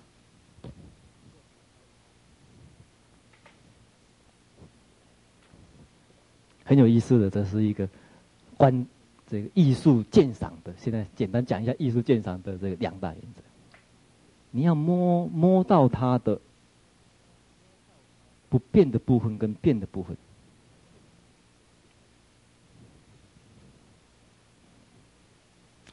嗯，这个是鉴赏的一个两大原则。这两个任何地方失去平衡啊，就不行了。你看哦，一个棒球比赛为什么有趣？它有它不变的地方，一定要按照规则，对不对？好久好久的规则，打的规则有各种规则，这不变的地方啊，不能说通通通通乱来，这个球往东边投也可以，往西边投也可以。不，这个这个这个这个就没趣了。它一定有一个规则，一个不变的地方。那不变的地方啊，那这样子每一场戏都是不变。球就是第一个一定好球，第二个一定是坏球，第三个一定坏球，然后第一个已经打不出去，第二个已经打出去，那有什么好看？通通不变啊！看，另外还有一个不变变的地方，这个好球，这个投出去以后，打得出去打不出去，这个变数嘞，这个里面有变数，不晓得打出去，打出去以后会不会被接到？会不会接到滚地球、漏接失误，太多变数了，有趣就有趣在那边。但是你看，变的地方看出不变的地方，这个这两个的这种综合性呢非常重要。所以任何一场戏也是一样，因为它会吸引人，它有一个变的地方跟不变的地方，它的两个张张力拿捏的恰恰好，就会吸引住某一部分的人的观观众一样。大家这这几个简单的例子，连续剧，连续剧的魅力在什么地方？每天都吸引你到那个地方去看，做定课一样。打坐没有养成习惯，没有养成定课，看连续剧有定课，到那个时间没有看就是不舒服。为什么？它里面有一个不变，任何任何一个连续剧，它有办法连续很很长很很长很长的时间哦，事实上都抓到这个要点。它每一出戏大概都都有一个不变的地方啊，然后最后最后变跟不变的抓的相当好，这个是最最最基本的一个连续的要素。像我记得以前。台湾刚有电视的时候，印象中第一出连续剧叫《金金》。啊，好，我你奇怪你怎么没有看到？你还没有生出来？听你妈讲的，对。我还记得那个是进进进进，那每天八点的时候就，呃，哦就是一个晶晶一个小女孩，她要找她的，好像找妈妈还是找谁啊？阿公啊还是谁？我不清楚啊。好像要找爸爸还是找妈妈不清楚，就是一个孤女还是怎样。然后就是这样子，然后就到台北这个茫茫人海去，然后都是这样子，哎，打听，然后打听，问到问到，然后快要找到了，哎，然后就晚了一步，打听到他妈妈在某一家这个地方工作，然后去，啊，好，然后历尽千辛万苦，然后找到以后，他说，对不起，小姐，他昨天已经离开了，啊，那要重新来，要要等明天了，要等下礼拜了。啊！我在日本的时候有一个连续剧演了四十年，没有间断啊。水户黄门，大家看过这个？可能台台湾台湾没有水户黄门，他是演德川时代幕府的时候呢，有一个叫水户的一个侯啊，这个封在水户的一个地点，他的官位叫黄门，他就是他有点像包青天一样啊，呃，像七甲屋一样，他就是说他是一个。算是在朝廷算是当时德川将军的皇对吧？亲戚啊，而且呢又是一个官，但是他为虎啊，为虎出访，那个查访民情，然后呢旁边有类似那个这个、呃、这个展昭跟谁一样，就是有有一些护卫，那他们都为虎，然后去打听民间疾苦，然后就打抱不平，都是故事发展都是这样子啊，然后去然后有一个地方恶霸，然后欺负善良啊，然后他就去探望，然后。最后一定是这样，最后就打斗，打打斗，然后快要打到快要告告诶告一段落的时候，那一个水户他们就出来，就把他的那个信物，就皇亲的那个信物，那个皇帝给的信物就拿出来。你们有没有看到我是谁？然后所以看到啊、哦，就跪下，呃呃，然后就这个坏人就收拾起来了。呃呃，我记得那就那很有名，美女海拉浪嘎。你们难道没有看到了吗？这个，然后就然后最后他们又继续理由，从头到尾千篇一律都是这样子，演了四十年。那个演员演员换了好几代，原因啊，他有一个不他有一个不不变的法则，大家喜欢看的看，反正因为这种这种片子哦，就是说他很通俗啊，就是不会说太深奥，很通俗啊，然后但是里面有变的内容，今天碰到张三李四的各位，嗯，不同。所以这个是一个最基本的连续剧的模式。我其实我想，你们打坐也是一样。你看看你今天的故事，你你每天的花姐，你有它不变的地方，不不变的模式。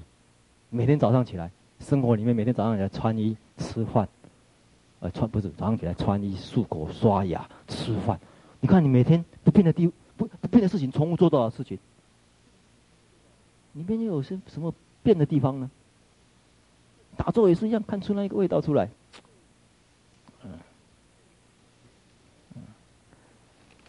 我想，呃，时间好像该休息的样子哈，这个超过时间的样子，休息时间，我们，我们，哦，正好还差一分钟。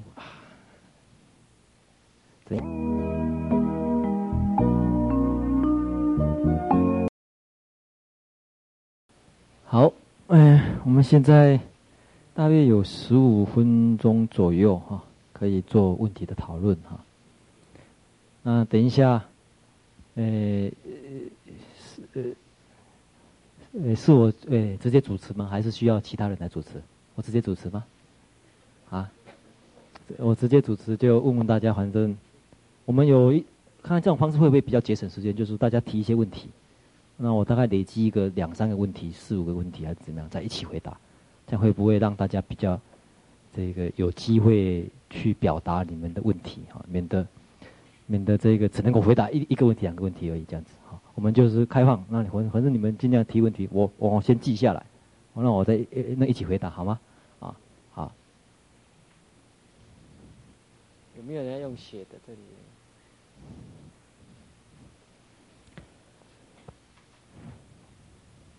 嗯。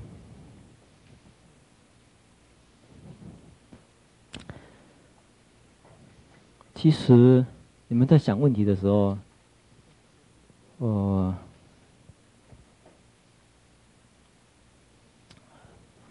顺便跟大家来谈的就是说，不管谈禅或者谈生活艺术，里面里面事实上蕴含着三种共通的能力的培养，看起来表现是一样。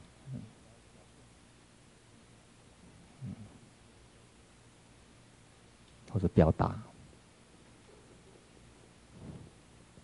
嗯，禅的舞台，禅的舞台在内心的舞台，嗯，生活艺术它的舞台就是各类各样都有了啊。但是另外两个共同的地方是什么呢？一个是。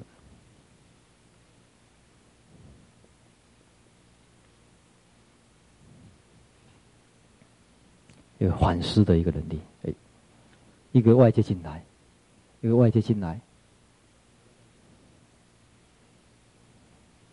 他能够反思，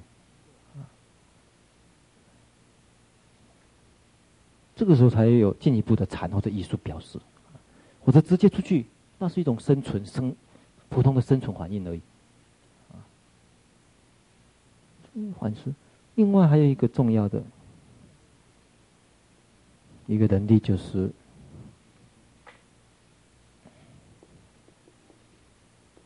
探寻。这方面能力，一般中国学生呢就比较比较缺乏，asking，不太懂，不太会问问题，不太会问自己问题，问别人问题。禅其实在里面问问题，问自己。禅。禅宗里面很多公案都是问题，重点在问问题，重点在那个问题，话头重点是在那个问题，不在于那个答案。问谁？打坐的是谁？参禅的是谁？念佛的是谁？问什么？Asking。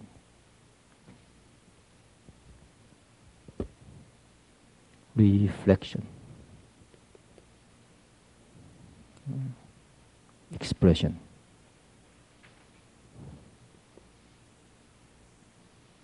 有没有拼对？expression 对吗？S S。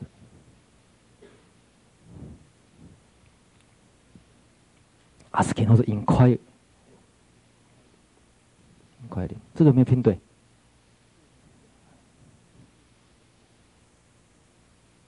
我不晓得拼对，回去自己查看看，好像是这样子的感觉，很快而已。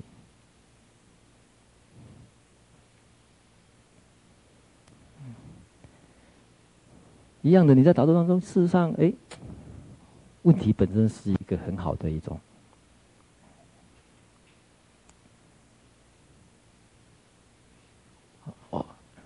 要用纸条问的也可以。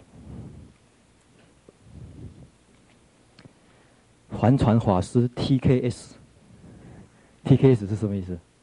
对，请问师傅，重感情懦人的人的意思了哈？到底是哦，周总在这里是不是好？到底是好还是坏？这种人又容易受环境影响，遇到好的环境就没有什么关系，遇到不好的环境该如何自治？啊？谈重感情的人。到底是好还是坏？重感情的人，嗯，中国的禅和印度的禅，具有生活艺术上的不同。阿弥陀佛，请问师父你，何谓达摩祖师东来意？东来之意？祖师禅和佛祖禅意义及其区别？为何佛教许多语言皆以花？为题，不以其他物比。花，我不晓得花有没有这句花了。花，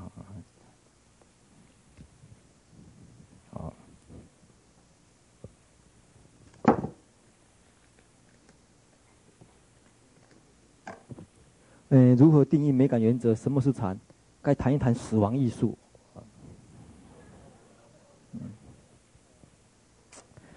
嗯。这个里面的问题每一个要回答的话都要花一个小时啊要再开一场演讲了我们这个简单的浓缩几个要点好了我们先从我们先从本题哈跟跟我们这个题目最近的开始谈起好了提到美感原则啊，嗯，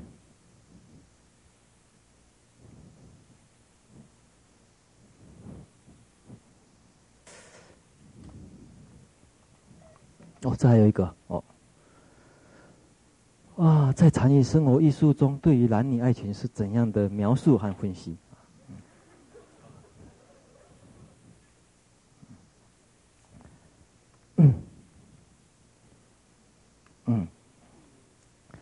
感情就美感原则来分的话呢，那分出来啊，第一个叫长情，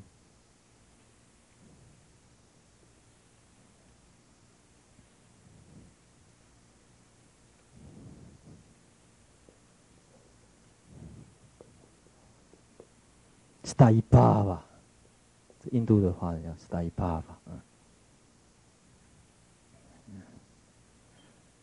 爸爸是讲一种，特别是一种，呃，人的一种状态，特别心理状态啊，stay 比较持续性的，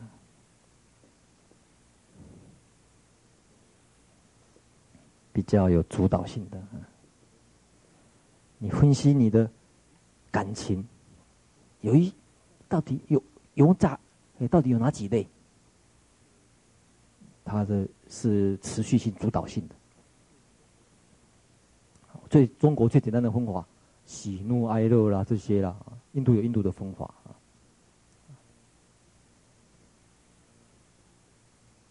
那这是第一个你去了解。当然，就环境来讲，就环境来讲就两大类，刚才讲过了，苦乐。再细分的话，还加上忧喜。这是另外一种分化，这个都是你可以发觉你在你的内心里面持续性、主导性的。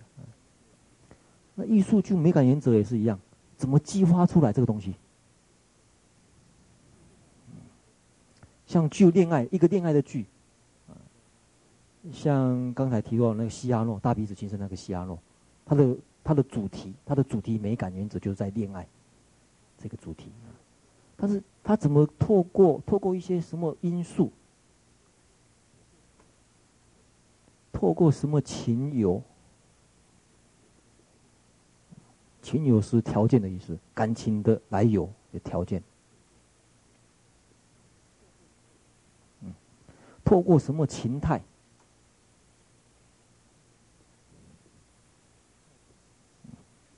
情态是一种表现或者表演。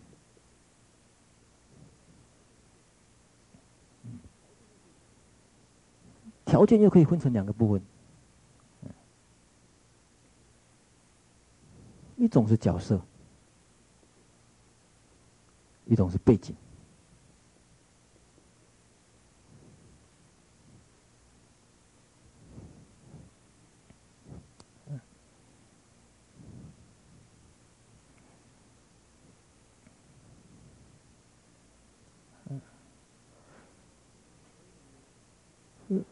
所以，在生活当中，生活艺术，你自己的角色，你自己的背景，在生活当中，怎么去观察？你到底是怎么一个表演？一样的，在禅定当中，你抓住的是哪一个角色，哪一种背景？你禅定，禅定内心的，内心那个角色。从开始学来讲，假如就禅定来讲。就禅定本身的修习来讲，修练者的角色，第一个，哎，主角你抓到的是呼吸，当成一个角色的话，反过来看他的话，感受是一个角色的话，呃，心理状态是一个角色的话，法则这也是一个角色，这这是一类的角色啊，还有各种不同的这个，这个背景也是一样。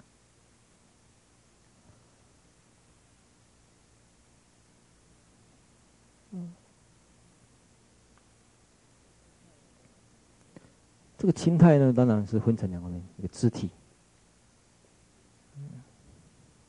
言语。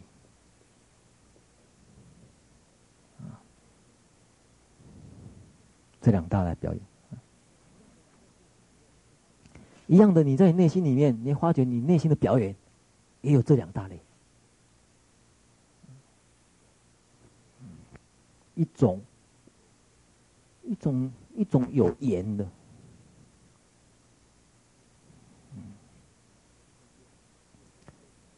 一种有有言的表现，一种无言的表现，或者再分，在这禅定里面再观察出来。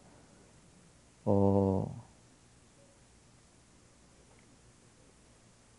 在细分在内心里面的话，明言跟意言，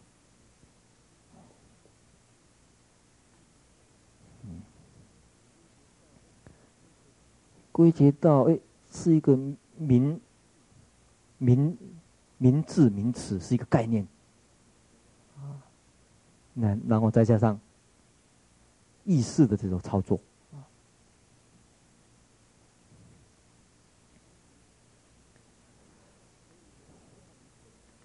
所以美美感原则呢，大概是驱使着、驱使着动用这些条件、动用这些表现来激发，啊，来激发这种，比如说以以以以恋爱为主题的，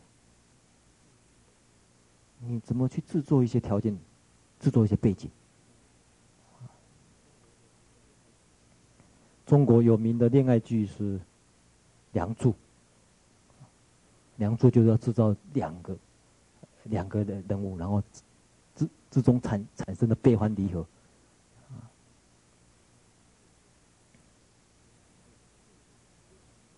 那他有他的这个一些这类剧本的基本。基本的这个要素，在配在一样的，你内心对你各种感情，你看得出来吗？哎，他几种，他是哪些条件出来的？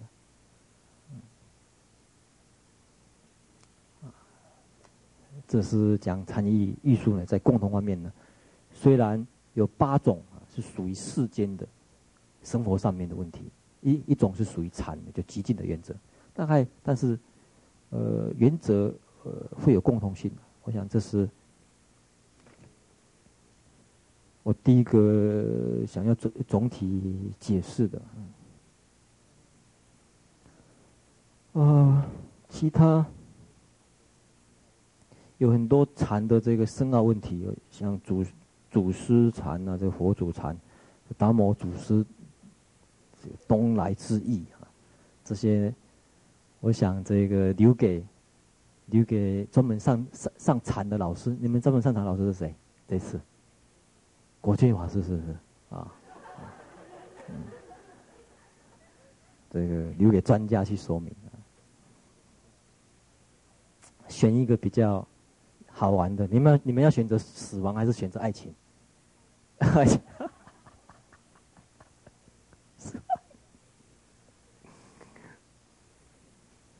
我我 我再看一下题目，看看会不会呃回答错误。请问师父，在男女生活艺术中，对于男女爱情是怎样描写、分析？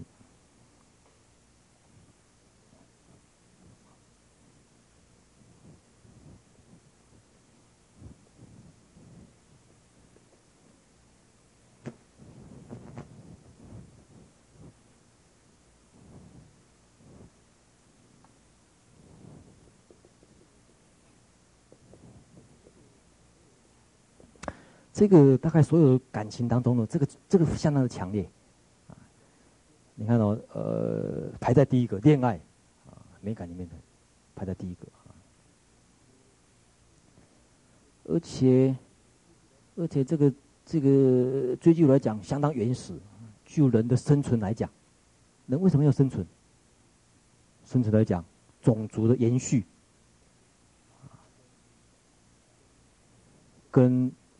跟跟就是种族的延续啊，跟异性之间的这种交往啊，乃至于结合，然后有下一代，这个非常原始的一种啊力量在的啊。所以他就历来来讲很原始，而且很本能性啊。那就人类来说，有没有什么特别的地方去？会讲到情圣西哈诺的这个故事啊？他会被称为情圣的话呢，是有他的道理啊。你们不要以为情圣就是调情圣手啊。你们晓得他的故事吗？西哈诺的故事。一个长相，他是大鼻子，长相很丑陋啊。但是他的诗的造诣文武双全的一个人。那他暗恋着他的，应该是堂妹还是表妹？表妹，他表妹是一个美人，会暗恋他，但是他从来不敢表表现出来，从来不敢表现，有呃可能有一些自卑呢，不愿意表现。那正好他是一个军队的这个队长，他属下来的一个年轻人，长得一表人才，但是正好跟他相反，不太会讲话啊。西哈诺很会讲话，这一个出口成诗啊，非常，但是两个正好是相反，非常有非常有趣的一个对比。爱情这个东西是外表还是内在啊？第一个，他制造这两个。人物出来了，就男性来讲，一个真的是外表相当强，但是他就表言语表达也不行，嘴巴表达也不行，所以他就拜托西哈诺帮他写情书，帮他帮他讲话，所有的所所有的言语的表达，通通是透过西哈诺表达出去的。所以这个女方看的这个是一个外表相当好的人。但是是加上一个内在，另外一个人加起来的。实际上，实际上这个女的喜欢的是喜欢这两个人加起来的东西啊。但是实际上是两个人。那后来发生战争，发生战争出去打仗。那当然，他们两个后来这个假这个人物呢，跟这个女的后来结婚，但是。结婚，我记得好像是故事是很戏剧化。结婚当天就被调到前线去打仗了，然后他还是要求他每天要写信，他每天真的是写信，又又是他替他写的，而且一天写两封，从前线他跑跑跑跑跑跑到那边投两封，天天写天天写天天写，写到最后一天，西哈诺觉得说，他或许会死在战场，所以写了一封遗书给他。也就写了一封遗书啊，表达他最后的一个感情。他假如死亡以后这样子，然后这个女的去前线探望他，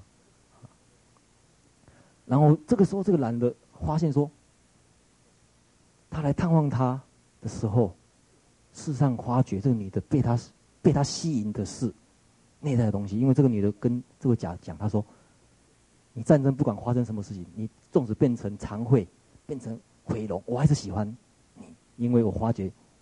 他喜欢的是内在，这个人听了晕倒了。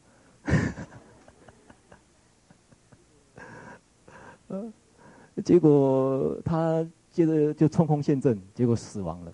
死亡的时候，那一封遗书在他身上，这个女的看到了，哇！那张遗书一看，哦，他真的是心快碎了，因为他觉得那种遗书写的实在太好了，那种感人人间的至情。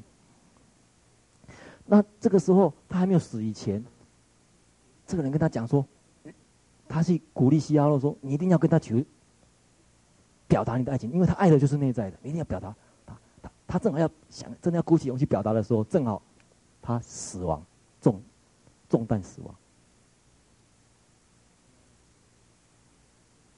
西哈诺这个时候决定不讲，他决定不讲，他觉得这个时候讲出来很对不起他，因为换个角度，这这个有很多解释，他为什么不讲？”他就是讲出来很对不起他，因为他他等于是没有给他机会辩白嘛，辩白说到底是谁谁谁写的，所以这位女的永远，他心目中的情人就是这个死掉的这个人，他他等于死掉带带着很完美的外表跟内在这样子死掉了，然后他战争完回来以后，他还是保留这个秘密，一直保留在心里里面。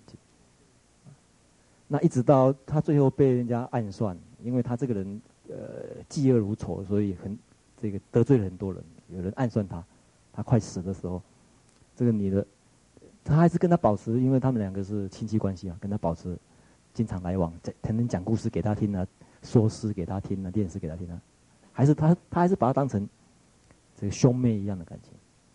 他最后快临快临死的时候。他那个表妹才说啊，他又想起来，他这一生有两个最亲爱的人，一个就是这个甲已经死亡了。他说你，我现在又要面临失去你，然后他把那用遗遗书拿出来，他说我这一封从来没有给人家看过啊。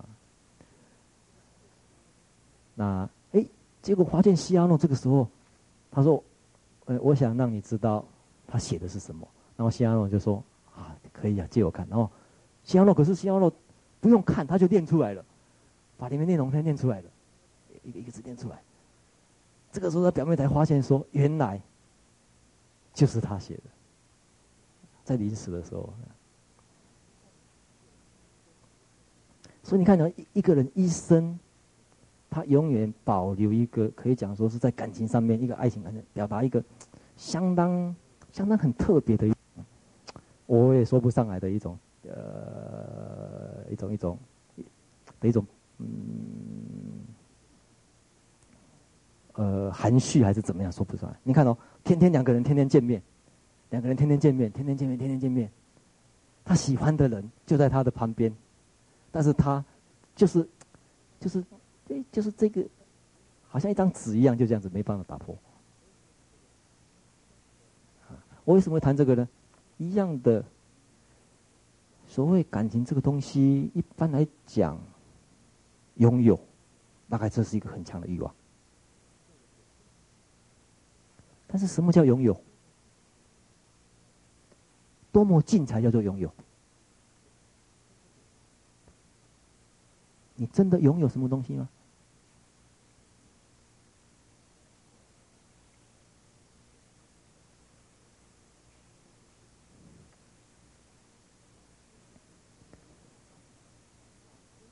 你把这个地方参透了，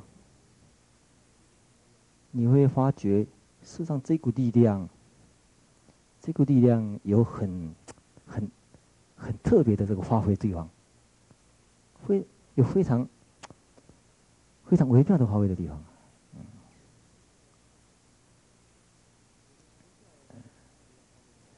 可能佛教大概从这个地方发挥出来，大概这个是。爱情的这个是慈悲的来源吧？现在他们，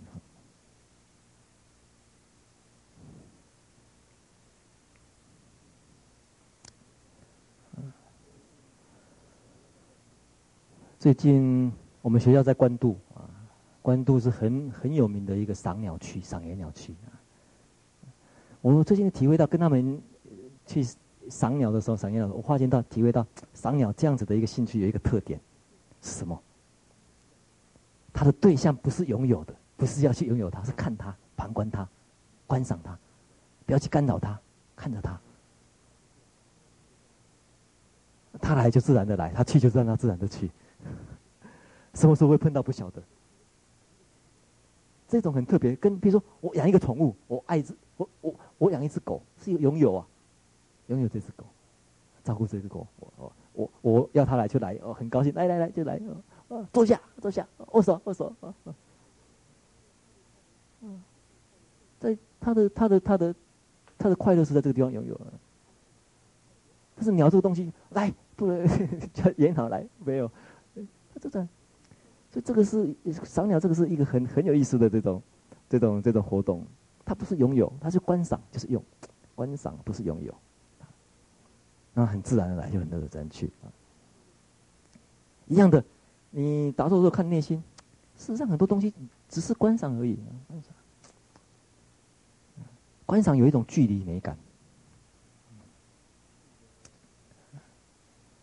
我记得几年前，我记得几年前这个，呃，好像也是在这边办大大专营，那时候还很简陋啊，就是搭铁盆子而已，我记得在讲，好像有一个同学也是问我爱情怎么样，我我我印象中那时候想到一个这一个特别例子，我说那时候大概人家问我说为什么要出家的样子了，啊，还是怎样？怎么不结婚还是怎样？我说哦，我是有点半开玩笑，呃，我说从某个角度来讲，我是很狡猾，怎么狡猾呢？就是说我不结婚，所看到的每一个女女性，都是用最美最美丽的面包给我看，都是大概最美丽的。呃，化化妆的好好的，这个这个，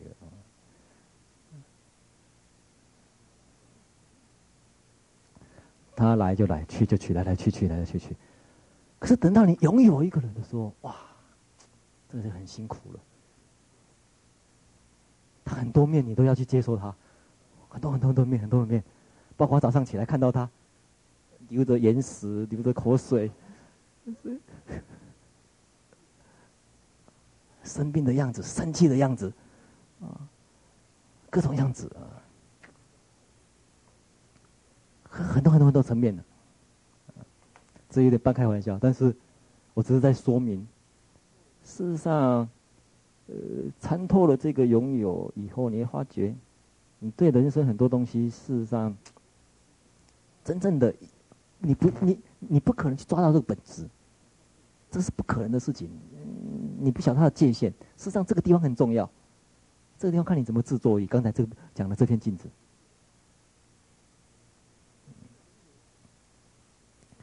所以对这个拥有，会有有的人就非常去，一直发展发展到奇形，你晓得吗？我们举一个最极端的例子，奇形，大家晓得这个拥有的奇奇形到什么程度？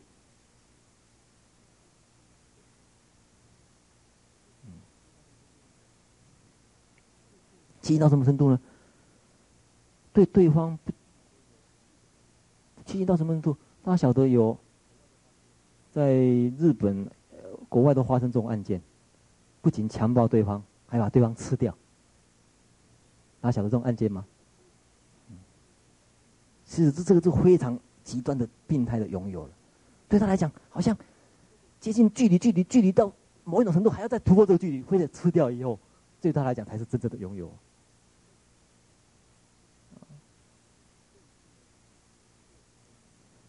类似的、类似的这个、类似的这个什么、类似的剧情，就是那个《沉默的羔羊》这部片子。大家晓得《沉默的羔羊》里面有两个，一个人有两个，一个做人皮的，没有，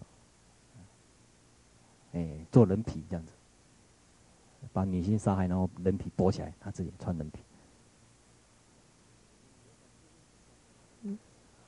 所以我想这个问题大概是。我这个简单的说明到这里，因为时间在超过了。